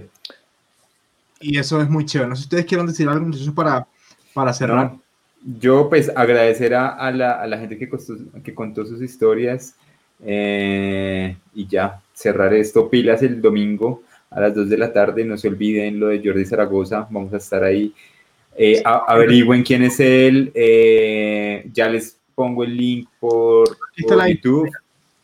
Exacto. Domingo 29 de marzo, 2 de la tarde hora de Bogotá, 8 de la noche hora de Barcelona, 3 de la mañana hora de Perth. Eh, vamos a estar en vivo igual que acá, pero bueno, obviamente, igual que este episodio, van a quedar las cosas grabadas en YouTube y en sí. Spotify, Apple Podcast, Google Podcast. Arroba J Zaragoza es el usuario de, de Jordi, para que lo, lo pillen. De verdad que la charla ser muy interesante. Esto es una oportunidad oro porque este tipo es un crack de la fotografía de trail y, y, tenerlo eh, va a estar bueno. Les adelanto que vamos a tener como copanelista en el, en el episodio a, a Juan Echavarría, que es nuestro fotógrafo, Juan La Central. Entonces, muchachos. Eso va a estar muy bueno. Eh, gracias eh, a, la, a, la, gente que se conectó y que contó sus historias. Eh, muy chévere la primera experiencia de, de este episodio interactivo. interactivo. Listo, acabo de dejar el link de la página de Jordi Zaragoza para que vean quién es, qué trabajo tiene y es, es brutalísimo. Sí, señor, sí, señor. Eh, no, no es más. A quienes se conectaron, muchas gracias. De verdad que um, fue un experimento interesante. Sí. Eh, la semana que viene volvemos a hacer uno, ¿no? El próximo viernes. Sí. A las 8 sí. de la noche, episodio interactivo. Ya con este domingo, no, ya cerramos la primera semana de tres episodios. Lunes, ya con este. Miércoles, claro. y miércoles y este viernes. domingo vuelve a salir 3 de trail. Un día por medio. Cuatro episodios. ¿Qué más necesitan en esta vida? Sí. ¿Ah? ¿Ah? Y por ahí, hoy nos dimos cuenta que tenemos el episodio número 2, el live número 2, lo tenemos. Sí. Entonces vamos a ver qué nos inventamos para, para los que lo quieran ver. Para los que no fueron, que ese live estuvo Estuvo brutal. Hablando- Brutal, brutal, divino. Mm, Sobre los mejores momentos, fue la cosa. Mejores momentos del trail para nosotros, algo así, ¿verdad? Sí. Era el tema. Sí, señor. Muchachos, muchachas, muchaches. eh, muchas gracias por haber venido. Esperamos que les haya gustado esta, este formato, esto que nos inventamos el día de hoy. Eh, Juan Moreno dice por acá. Bueno, ahora para que les dé envidia me voy a correr trail. Ah, Harta. Bueno, no importa, vamos a dejarlo hasta ahí para sí. que nos vamos a hacer eh, chi, chi podcasting para pensar en que no suceda nada. Nada, señores, muchas gracias, cuídense mucho, eh, sean buenas personas, a ver si hay algún último comentario, ¿no? Jesse Barón dice, ¿quién es el tipo de, de azul? Bueno, no importa. Eh, nada, señores, cuídense mucho, sean buenas personas y nos vemos pronto. Chao. Chao, chao.